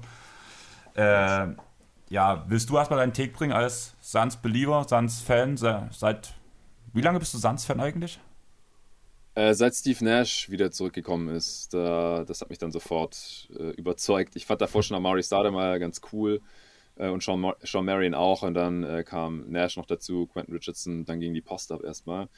Äh, das war einfach geiler Basketball damals unter Mike D'Antoni und dann ja, wurde ich zum Fan und habe nie wieder zurückgeschaut. Ich sitze auch gerade hier in meinem schönen Valley-Jersey da, Booker, by the way, wie ihr es vorhin gesehen habt. Aber die Hörer natürlich nicht. Äh, ja, also ich habe den nur 55 gegeben, ehrlich gesagt. Weil, also 60 ist, ist schon drin. Ja, die sind ein sehr gutes Regular-Season-Team. Offense und Defense letztes Jahr Platz 6. Äh, sie haben aus meiner Sicht jetzt in der Offseason ein, zwei Moves gemacht, die ich ganz gut fand. Ähm, Landry Shamet reingeholt, ähm, Nader verlängert, so für, für die Rotation. Natürlich, das Allerwichtigste war, dass man Chris Paul hält, aber daran habe ich eigentlich eh nicht gezweifelt. Ich bin eigentlich ganz glücklich darüber, dass die letzten zwei Vertragsjahre nicht komplett garantiert sind. Das hatte ich so jetzt nicht unbedingt erwartet gehabt, dass er da bleibt, aber natürlich schon. Ähm, auf der anderen Seite, ich bin kein riesen Javel McGee-Fan, würde jetzt keinen riesen Unterschied machen, wahrscheinlich als Backup, aber Scharisch wird, wird schon fehlen. Das waren echt super Backup-Units letztes Jahr, die die Gegner auch regelmäßig ausgescored haben. Der fährt jetzt die gesamte Saison aus mit dem Kreuzbandriss und man hat ihn jetzt halt im Prinzip gar nicht ersetzt da, weil McGee ist natürlich ein ganz anderer Spieletyp, der im Prinzip dann eher äh, Aiden ersetzen soll. Wenn der auf die Bank geht, ich äh, kann gar nichts mit Alfred Payton anfangen. Klar, nur dritter Backup-Point Guard, aber auch das ist für mich ein verschenkter Roster-Spot. Also da ein bisschen gemischte Gefühle und das große Thema ist natürlich der Andrew Ayton, dass der seine Extension noch nicht bekommen hat. Er will einen Max-Deal. Mhm, ja. Sauber will ihn ihm noch nicht geben, was ich auch irgendwie nachvollziehen kann. Als Fan würde ich mir wünschen, dass er irgendwie Ruhe einkehrt. Kann mir vorstellen, dass das ein bisschen eine Distraction ist in der Regular Season, dass äh, Aiden dann vielleicht auch denkt, er muss irgendwie was zeigen, was er bisher noch nicht zeigen durfte und dass er dann anfängt, irgendwie mehr zu dribbeln und Jumper zu nehmen und solche Sachen und halt einfach aus dieser Rolle ausbricht, die er letztes Jahr vor allem in den Playoffs dann so gut ausgefüllt hat. Das ist für mich ein bisschen ein Dämpfer. Dann Chris Paul ist noch mal ein Jahr älter. Ich glaube, dass er dieses Jahr vielleicht mal mehr als ein, zwei Spiele verpassen könnte oder vielleicht auch sollte, einfach aussetzen wird.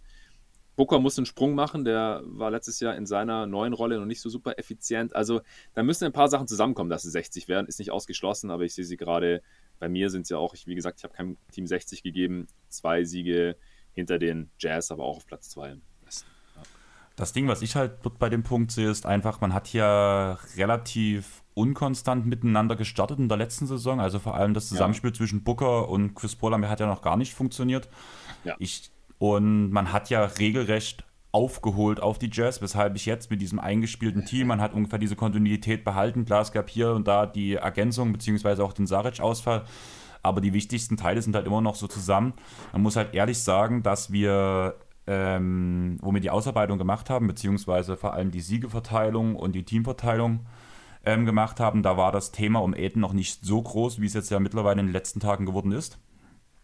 Und ich sehe aber trotzdem, dass man halt einfach genau diesen Weg weitergeht und vor allem den Basketballspiel, den man am Ende der letzten Saison gespielt hat, wo sie für mich das klar beste Team der gesamten Liga waren, muss ich ganz ehrlich sagen. Oh. Ja, also ja. Ich, muss ich aber tatsächlich Andreas ein Stück weit recht geben. Das war auch die Argumentation. Ich hatte die Chess deutlich über den Suns. Du hast mir das dann eben mit diesem Progress im Laufe der Saison dann ein bisschen argumentiert. Ich sehe auch äh, diese McGee-Verpflichtung jetzt ehrlich gesagt nicht so schlimm oder ja, schlimm, schl schlimm, nicht, schlimm war nicht das ich Wort. Ne? An, ich hätte mir einen anderen Spieler gewünscht, Paul Millsap oder so, jemand, der einfach auch mal einen Wurf treffen kann, ein bisschen smarter ist. Ja, gut, es geht halt hier in erster Linie, ich glaube, darum, defensiv die Minuten, in denen Aiden auf der Bank sitzt, so ein bisschen abzufedern. Das hat halt, das war wirklich problematisch teilweise für die Suns. Die haben das halt natürlich über die Offensive dann ein bisschen kaschiert. Das wird ein bisschen anders werden an der Stelle, vermute ich, mit äh, eben McGee. Aber ich glaube, der funktioniert dann schon ganz gut dort drin. Die große Frage ist, also ich habe so ein bisschen jetzt schon rausgehört, ihr rechnet also auch nicht damit, dass bis übermorgen noch eine Extension für Aiden kommt, oder? Nein so spät gibt es keine Max-Extensions mehr. Das wäre das erste Mal. Okay, weil also ich glaube, Deadline ist der 19., wenn mich nicht alles täuscht, ne? Ja, aber es passiert einfach nicht. Entweder mhm. die Teams geben die gleich raus oder die machen es nicht mehr. Ja. Ähm, ja, ist halt schwierig. Würde mich sehr, sehr wundern. Ich würde es mir wünschen, aber es würde mich extrem wundern. Bei Bridges halte ich es da für noch realistischer, weil der wird keine Max-Extension bekommen. Kein Max ist, genau. Ja. Ja, andererseits, äh, du hast jetzt bei Eden auch schon angesprochen, dass, er, dass du jetzt hoff, hoffst, dass er nicht Sachen anfängt zu machen, die er bisher noch nicht gemacht hat, weil er seine Rolle so gut in den Playoffs ausgefüllt hat. Ich denke schon, dass äh, äh, perspektivisch gerade offensiv für Eden noch deutlich mehr drin ist. Ne? Gerade so, ja. er hat ja den, will jetzt nicht gleich von einem Dreier anfangen, perspektivisch könnte der durchaus auch sein, aber vor allem hier und da mal einen Hookshot oder mal einen offenen Midranger, den sollte er durchaus auch häufiger nehmen. Ich finde, mhm. man kann ihm auch öfter mal auch den Ball äh, in Gruppennähe dann auch in der Hand geben und ein bisschen machen lassen. Ähm, das wird einfach dazugehören. In dem Zusammenhang finde ich es dann auch okay, wenn er jetzt noch keine Extension unterschreibt, weil er jetzt einfach auch auf sich selbst setzen kann und dann eben äh, dem Verantwortlichen beweisen kann, dass es nächstes Jahr kein Weg mehr an einem Maximaldeal vorbeigeht. Und ich glaube, in diese Richtung wird es dann auch gehen. Da sehe ich nicht wirklich Zweifel dran, um ehrlich zu sein. Ja, es kommt darauf an, so wie angepisst ist er dann nimmt er dann vielleicht ein 3 plus 1 an mit äh, Trade-Kickern und allem, was wehtut bei einem anderen Team. Äh, also wir haben einfach schon gesehen, wenn, wenn Spieler und Front Office oder Besitzer in dem Fall ja sich da so ein bisschen überwerfen, dann kann sich das wirklich negativ auswirken auf äh, die zukünftige gemeinsame Zusammenarbeit. Muss es natürlich nicht. Und ja, ich, ich würde auch gerne eine offensive Weiterentwicklung von Aiton sehen, aber was ihn ja oder was die Suns so stark gemacht hat in Playoffs, war ja, dass er einfach als Play-Finisher so stark war. Er hat ja die höchste äh, Field Goal Percentage in den Playoffs, ich glaube, ich All-Time gehabt. Also das ist unfassbar auf jeden Fall. Und wenn er dann jetzt auf einmal anfängt, halt äh, mehr Jumper zu nehmen, mehr aus dem Post wieder machen zu wollen und so, dann, dann wird es ineffizienter werden. Das, das wird erstmal äh, dann nicht ganz so gut. Das, davon bin ich überzeugt. Und das könnte den Suns dann halt auch ein bisschen schaden. Aber ja, das äh, wird auf jeden Fall spannend. Und insgesamt sehe ich die Suns ja auch trotzdem da oben auf Platz 2. Aber ich eben schon relativ klar hinter Utah. Dann würde ich sagen, gehen wir zu Platz 1 zu den Milwaukee Bucks. Ich drücke letztes Mal Start, auch wenn wir uns eigentlich schon gefühlt bei den letzten vier, fünf Teams überhaupt nicht mehr dran gehalten haben. Ja, du hast doch ab und zu mal nicht und verspätet gedrückt, habe ich so mitgekriegt. Das, das hat nicht immer so ganz gut funktioniert, würde ich sagen. Bin ein schlechter Timelord? Du bist ein schlechter Timelord, genau. Nein, also wir haben 61 Siege bei den Bucks, Platz 1 und bei mir ist einfach der Punkt, ich bin der Meinung, das Team ist in der Zusammenstellung einfach schon perfekt, muss man sagen der Knoten für das Team ist geplatzt. Man hat einfach auch schon gesehen vom Auftreten der Spieler, dann auch bei Olympia, vor allem im Sinne von ähm, True und Middleton, dass irgendwie die, die wirken viel selbstbewusster. Und der wichtigste Punkt, das Team ist immer noch hungrig. Das sind alles Spieler, denen reicht der eine Titel nicht. Es war ja auch auf der Pressekonferenz, wo danach Janis direkt gesagt hat, wir holen uns direkt einen Repeat, wo es danach Back to Work und die ganze Einstellung war. Ich denke auch, dass Janis, trotz dass er ähm, MVP-Saison fast gespielt hat, kann man ja sagen. Beziehungsweise aus meiner Sicht, wenn dieses Ganze mit dem Freepeat nicht gewesen wäre, wäre er für mich auch auf einer Stufe mit Jokic gewesen letztes Jahr. Mm, ja. Und ich glaube einfach, da will sich dieses Jahr den MVP holen, weil zum einen ist die ganze Repeat-Sache vorbei. Danach ist die ganze Sache, ähm, dass man ja sagen musste, er hat noch nie gewonnen in den Playoffs, was ja eigentlich völlig egal bei der Regular Season ist. Ich glaube, er will es jetzt allen zeigen. Und gerade, sie holen jetzt den Titel, aber über wen wird geredet? Es wird über die Netzen, über die Lakers geredet. Irgendwie fallen die Bucks gefühlt so ein bisschen hinten runter, obwohl sie der aktuelle Titelverteidiger sind. Auch bei den Wettquoten stehen sie ja nicht so besonders da im Vergleich zu den anderen. Und ich mhm. glaube, das sind alles solche Fakten, die die Bucks nochmal motivieren. Das Einzige, was so ein bisschen dagegen sprechen könnte, ich könnte mir bei Bud gut vorstellen, dass er in der Saison wieder die Minuten sehr runterschraubt. Vielleicht auch ein bisschen zu sehr, aber das ist der einzige Grund, warum ich nicht sehe, warum sie. Also ich sehe, eine, der Knoten ist einfach geplatzt. Wir hatten ja gestern ähm, auf Twitter ja auch die relativ lange Diskussion, die bei Jordan Poole anfing und wir irgendwann bei den Nets und bei den Bucks gelandet sind. Und ich, das Team ist eines der besten Defense-Teams der Liga. Man hat Shooting, man hat Jannis als einen Spieler, der für mich nächstes Jahr klarer MVP-Kandidat ist ich sehe nicht, wie. Und man kann halt einfach alles kontern. Man kann die komplett, das komplette Netzteam kontern. Die, man hat gegen alles Waffen. Ich finde das einfach eines der komplettesten Teams der Liga. Und so wie Jannis halt drauf ist, arbeitet er weiter an seinen Schwächen. Und er hat ja schon gezeigt, klar, es war ein, ein totales, abnormales Spiel, das Spiel 6 gegen die Suns. Aber ich glaube schon, dass der Knoten dort geplatzt ist und dass er jetzt selbstbewusster auch das ganze Spiel macht. Ja, also ich bin da tendenziell auch bei dir. Also es ist ja immer so die Frage nach dem Titelgewinn, äh, vor allem wenn es halt der erste ist und man noch überhaupt keine Anhaltspunkte hat, wie sich das Team danach verhält. Ist es eher so ein Titel-Hangover und man lässt dann erstmal ruhiger angehen, ist so ein bisschen satt, gerade in der Regular Season, weil man halt gesehen hat, so ja, Regular Season ist nicht so relevant und dann in Playoffs legen wir wieder den Schalter um. Oder ist man dann das Recht angezündet und hat Bock äh, und ist motiviert und gerade wenn man sich dann vielleicht so ein bisschen äh, disrespektiert fühlt, weil natürlich über die Big Market Teams mehr gesprochen wird und so weiter und so fort. Also ich sehe da, die, ich, ich, schätze die Bucks und Jan ist auch eher so ein wie du. Aber bei 60 plus, also da, da muss man halt schon 82 Spiele lang Volldampf geben. Und das sehe ich dann halt bei Bud wiederum nicht unbedingt. Ich kann mir halt schon vorstellen, dass der wieder ein paar mehr Sachen ausprobiert, weil er gesehen hat, das äh, zahlt sich in den Playoffs aus, wenn man in der Regular Season mal ein bisschen experimentiert, mal ein bisschen switcht, mal ein paar verschiedene Schemes ausprobiert vielleicht auch ja, Spieler von der Bank ausprobiert, um zu wissen, wen man dann in den Playoffs einsetzen sollte. Ojale, Rodney Hood, wenn man das alles so reingeholt hat. Und dann halt, was du ja selbst auch angesprochen hast, ich kann mir halt schon vorstellen, dass man dann im Zweifel die Spieler eher schont. Klar, Janis ist eine Maschine und hat eine Knieverletzung und man denkt, scheiße, der ist ein Jahr draußen oder so und dann äh, spielt der historische Finals. Äh, alles unfassbar. Aber ich denke auch, dass der halt eher ja, 31 Minuten oder so spielt als 35 und dann äh, wird es, glaube ich, eher schwer mit den 60 plus. Ich sehe es nicht ausgeschlossen, aber deswegen habe ich sie halt auch nur bei 57 wie die Nets und Jazz eben auch. Was ich halt immer so schwierig finde bei dem Team, es wird halt die ganze Zeit gesagt, ja, der PJ Tucker-Abgang war so schwierig. Ja, PJ Tucker ist ein guter Spieler für die Playoffs.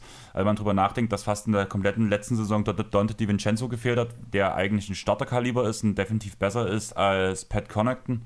Ich finde, das Team ist Playoffs. Genau, hat er gefehlt, nicht in der Saison. Zumindest Ende der Saison hat er auf jeden Fall auch gefehlt. Der war, hat sich in der Saison doch verletzt, Pat, äh, Dante DiVincenzo. Das war in der ersten Runde gegen Miami. Der hat so. dann ab Runde 2 gefehlt erst, ja. Okay, dann hatte ich das irgendwie. Ich hatte ihn noch auf der Saison gesehen, dass da irgendwie Probleme gab. Aber okay, dann. Ähm ja, äh, ganz kurz noch einfach mal ganz nüchtern auf die Bugs geschaut. Wir reden hier einfach vom Titelverteidiger. Die haben, abgesehen vom PJ Tucker, im Grunde dasselbe Team zurück, plus Dante Di Vincenzo, wie du schon gesagt hast. Dazu eben hat man. Äh, mit George Hill nochmal ein klares Upgrade auf der Backup-Position, Backup mhm. Der natürlich im Idealfall nochmal so agieren soll wie in der Vor Vorsaison, wo für die Bucks so ein ja, under the radar Six-Man-Kandidat sogar mit purer Effizienz gewesen ist. Dazu hat man äh, hatte ich nicht. Ach nee, genau, die Vincenzo und eben Hill die, der PJ Tucker-Verlust, der tut tatsächlich in der Regular Season nicht weh. Der wird in den Playoffs nee. unter Umständen schwierig werden. Ich glaube auch nicht, dass ein Semiochile die Tucker-Rolle in den Playoffs übernehmen kann, dann irgendwann mal. Nee. Dafür ist aber äh, Portis ein viel besserer Regular Season-Spieler, der wahrscheinlich auch nochmal mit einer größeren Rolle dann auch, also auch damit zusammenhängt, dass dann Janis wahrscheinlich ein bisschen mehr geschont wird in der Regular Season. Und Portis ist dann halt einer, der kann dann auch mal in einem Spiel einfach die Gegner aus der Halle schießen. Ich glaube, bei den, ja, es klingt blöd, aber irgendwie kann ich, traue ich ihm das durchaus zu. Ja. Ähm, ja, genau. Und dann bist du ganz schnell schon wieder im ja, im Blindflug bei 55 Siege, ein paar Ausreißer noch dazu und dann sind wir schnell bei 60. Ich finde das durchaus realistisch. Die Bugs sind heiß, die fühlen sich ein bisschen ungerecht behandelt wegen all der Diskussionen und Gespräche über andere Teams. Deswegen würde es mich tatsächlich nicht wundern, wenn die mit dem besten, mit der besten Regular Season Bilanz dann in die Playoffs gehen. Ja, würde mich auch nicht wundern. Sind wir einer Meinung. Hast du noch was, Jonathan? Weil sonst haben wir das Mammutprojekt geschafft in knapp einer Stunde weniger als letztes Jahr. haben wir ja noch ein bisschen ja. Zeit. Ja, war cool. Also, ja, wir sind schneller durchgekommen. Ich glaube, das war jetzt äh, knackig, aber dass wir trotzdem alles besprochen haben. Jo. Ja, ich, Gesundheit. Gesundheit. Ja, es war, ja, danke. Dann würde ich sagen, ähm, möchtest du noch mal so ein bisschen placken, was bei dir jetzt demnächst kommt, was gerade ansteht? Die 30 Previews sind ja noch nicht ganz durch, oder? Wann kommt ein neuer Pod? Ähm, heute in, in vier Stunden.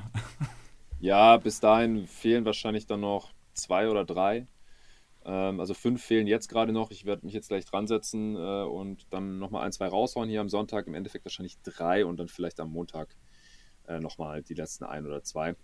Und dann sind wir durch mit äh, ja, 30 Team-Previews, die im Schnitt, glaube ich, so 45 Minuten, 50 Minuten lang sind. Das war jetzt das, was hier die letzten zweieinhalb Wochen passiert ist.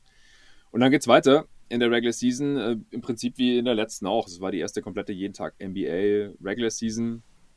Da gibt es dann, ja, je nach Phase so drei, vier, manchmal fünf Pots pro Woche. Und was jetzt neu ist, ist, dass der äh, Kollege Arne Brandt, den du ja auch gut kennst, Andi, dass der jetzt regelmäßig dabei sein wird, einmal die Woche fest. Mich unterstützt bei jeden Tag NBA und ich mit dem dann mindestens auch ein Pot pro Woche raushauen werde. Und da gibt es dann ja, wie gewohnt einfach ähm, Answering Machines, also Fragen-Podcasts, äh, regelmäßige Power-Rankings von Ost und West, damit man da dranbleiben kann bei allen 30 Teams.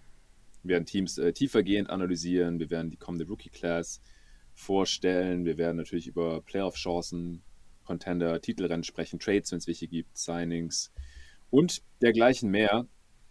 Und was auch neu ist jetzt seit kurzem, äh, du hast es, äh, wir haben es vorhin schon kurz angesprochen, weil du ja auch sehr nett warst und mich bei der Clippers Preview unterstützt hast als Experte, dass äh, die meisten Podcasts mittlerweile nur noch für die Supporter zugänglich sind, einfach weil das Projekt so sonst nicht zu finanzieren ist. Das habe ich jetzt nach zweieinhalb Jahren einfach festgestellt, dass ich das nicht Fulltime weitermachen kann und dann noch jemanden reinholen kann, wie jetzt eben den Arne, ohne äh, dass damit ein bisschen Geld verdient wird.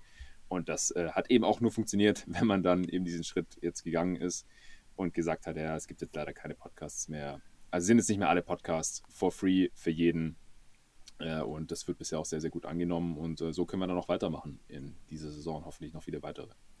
Das habe ich bei mir auch auf jeden Fall auf dem Zettel stehen, also auch an unsere Hörer. Ähm, macht dort den Support, also alleine schon bei dem Osterpaket, du hast ganz viele Gimmicks danach, die man ja bekommen kann, auch von. Ja. Ach, einfach alles. Ich finde es jedes Mal genial. Ich freue mich jedes Mal, wenn die E-Mail rauskommt.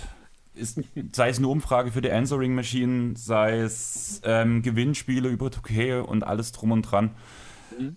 Lasst auf jeden Fall auf jeden Fall ein Like erstmal da und die meisten von euch werden Jonathan ja kennen und geht einfach mal auf seine Steady-Seite und haut dort den Support mit raus. Das ist das größte Basketballprojekt, was es ja momentan im deutschsprachigen Raum gibt. Und ich bin ja selbst Teil. Im, sagen wir mal so, zumindest im Podcast-Bereich. Also ich glaube, äh, jedes äh, neue God Next Magazin von André Vogt ist noch ein bisschen größer, wenn man sich da mal die Crowdfunding-Kampagne anschaut. Aber ja, äh, ich glaube, ähm, jeden Tag NBA, was, was die Anzahl der Pods angeht, die da rauskommt, das ähm, ist, glaube ich, bis jetzt ähm, zumindest relativ unerreicht, ja. Jo. Und deswegen, wie gesagt, lasst den Like da, lasst den Support auf jeden Fall da. Ich hoffe einfach, ich wünsche mir es, dass es ewig weitergeht, Jonathan. Ich will nicht, also ich will nicht ohne deine Pots leben. Vielen Dank, Mann. Und ja, sonst bei uns nächste Woche ähm, unsere Awardshow. Sonst haben wir unseren Twitch-Kanal schon eingerichtet. Der wird irgendwann auch demnächst mal irgendwas drauf gemacht werden. Also wir reden wahrscheinlich von Live-Podcasts oder vielleicht auch mal ein bisschen Streaming im Sinne von irgendwie 2K zocken oder sowas, wo man halt mit euch interagieren kann. Lasst auf jeden Fall schon mal dort auch ein Follow bitte da. Airball-Podcast wäre das danach. Und sonst würde ich sagen, habt ihr noch was zu sagen? Tatsächlich winde ich mich ein bisschen, weil ich muss um die Ecke. Ich hoffe, wir sind dann gleich fertig. Ja, geht mir genauso. Dann bringen wir das jetzt relativ schnell zu Ende. Folgt uns und Jonathan auf Twitter, Instagram, Facebook und so weiter. Lasst ein, Li lasst ein Like da äh, oder ein Follow auf Spotify, dieser Apple Music. Lasst dort auch die Bewertung da mit 5 Sternen im Idealfall oder halt, wenn es weniger ist, macht auf jeden Fall einen Kommentar dazu und sagt, was ihr anderes hören wollt, was euch stört, damit man daran arbeiten kann. Und ich würde sagen, wir, wir sind raus, wir haben es geschafft und ja, tschaußen. Ciao. Ciao.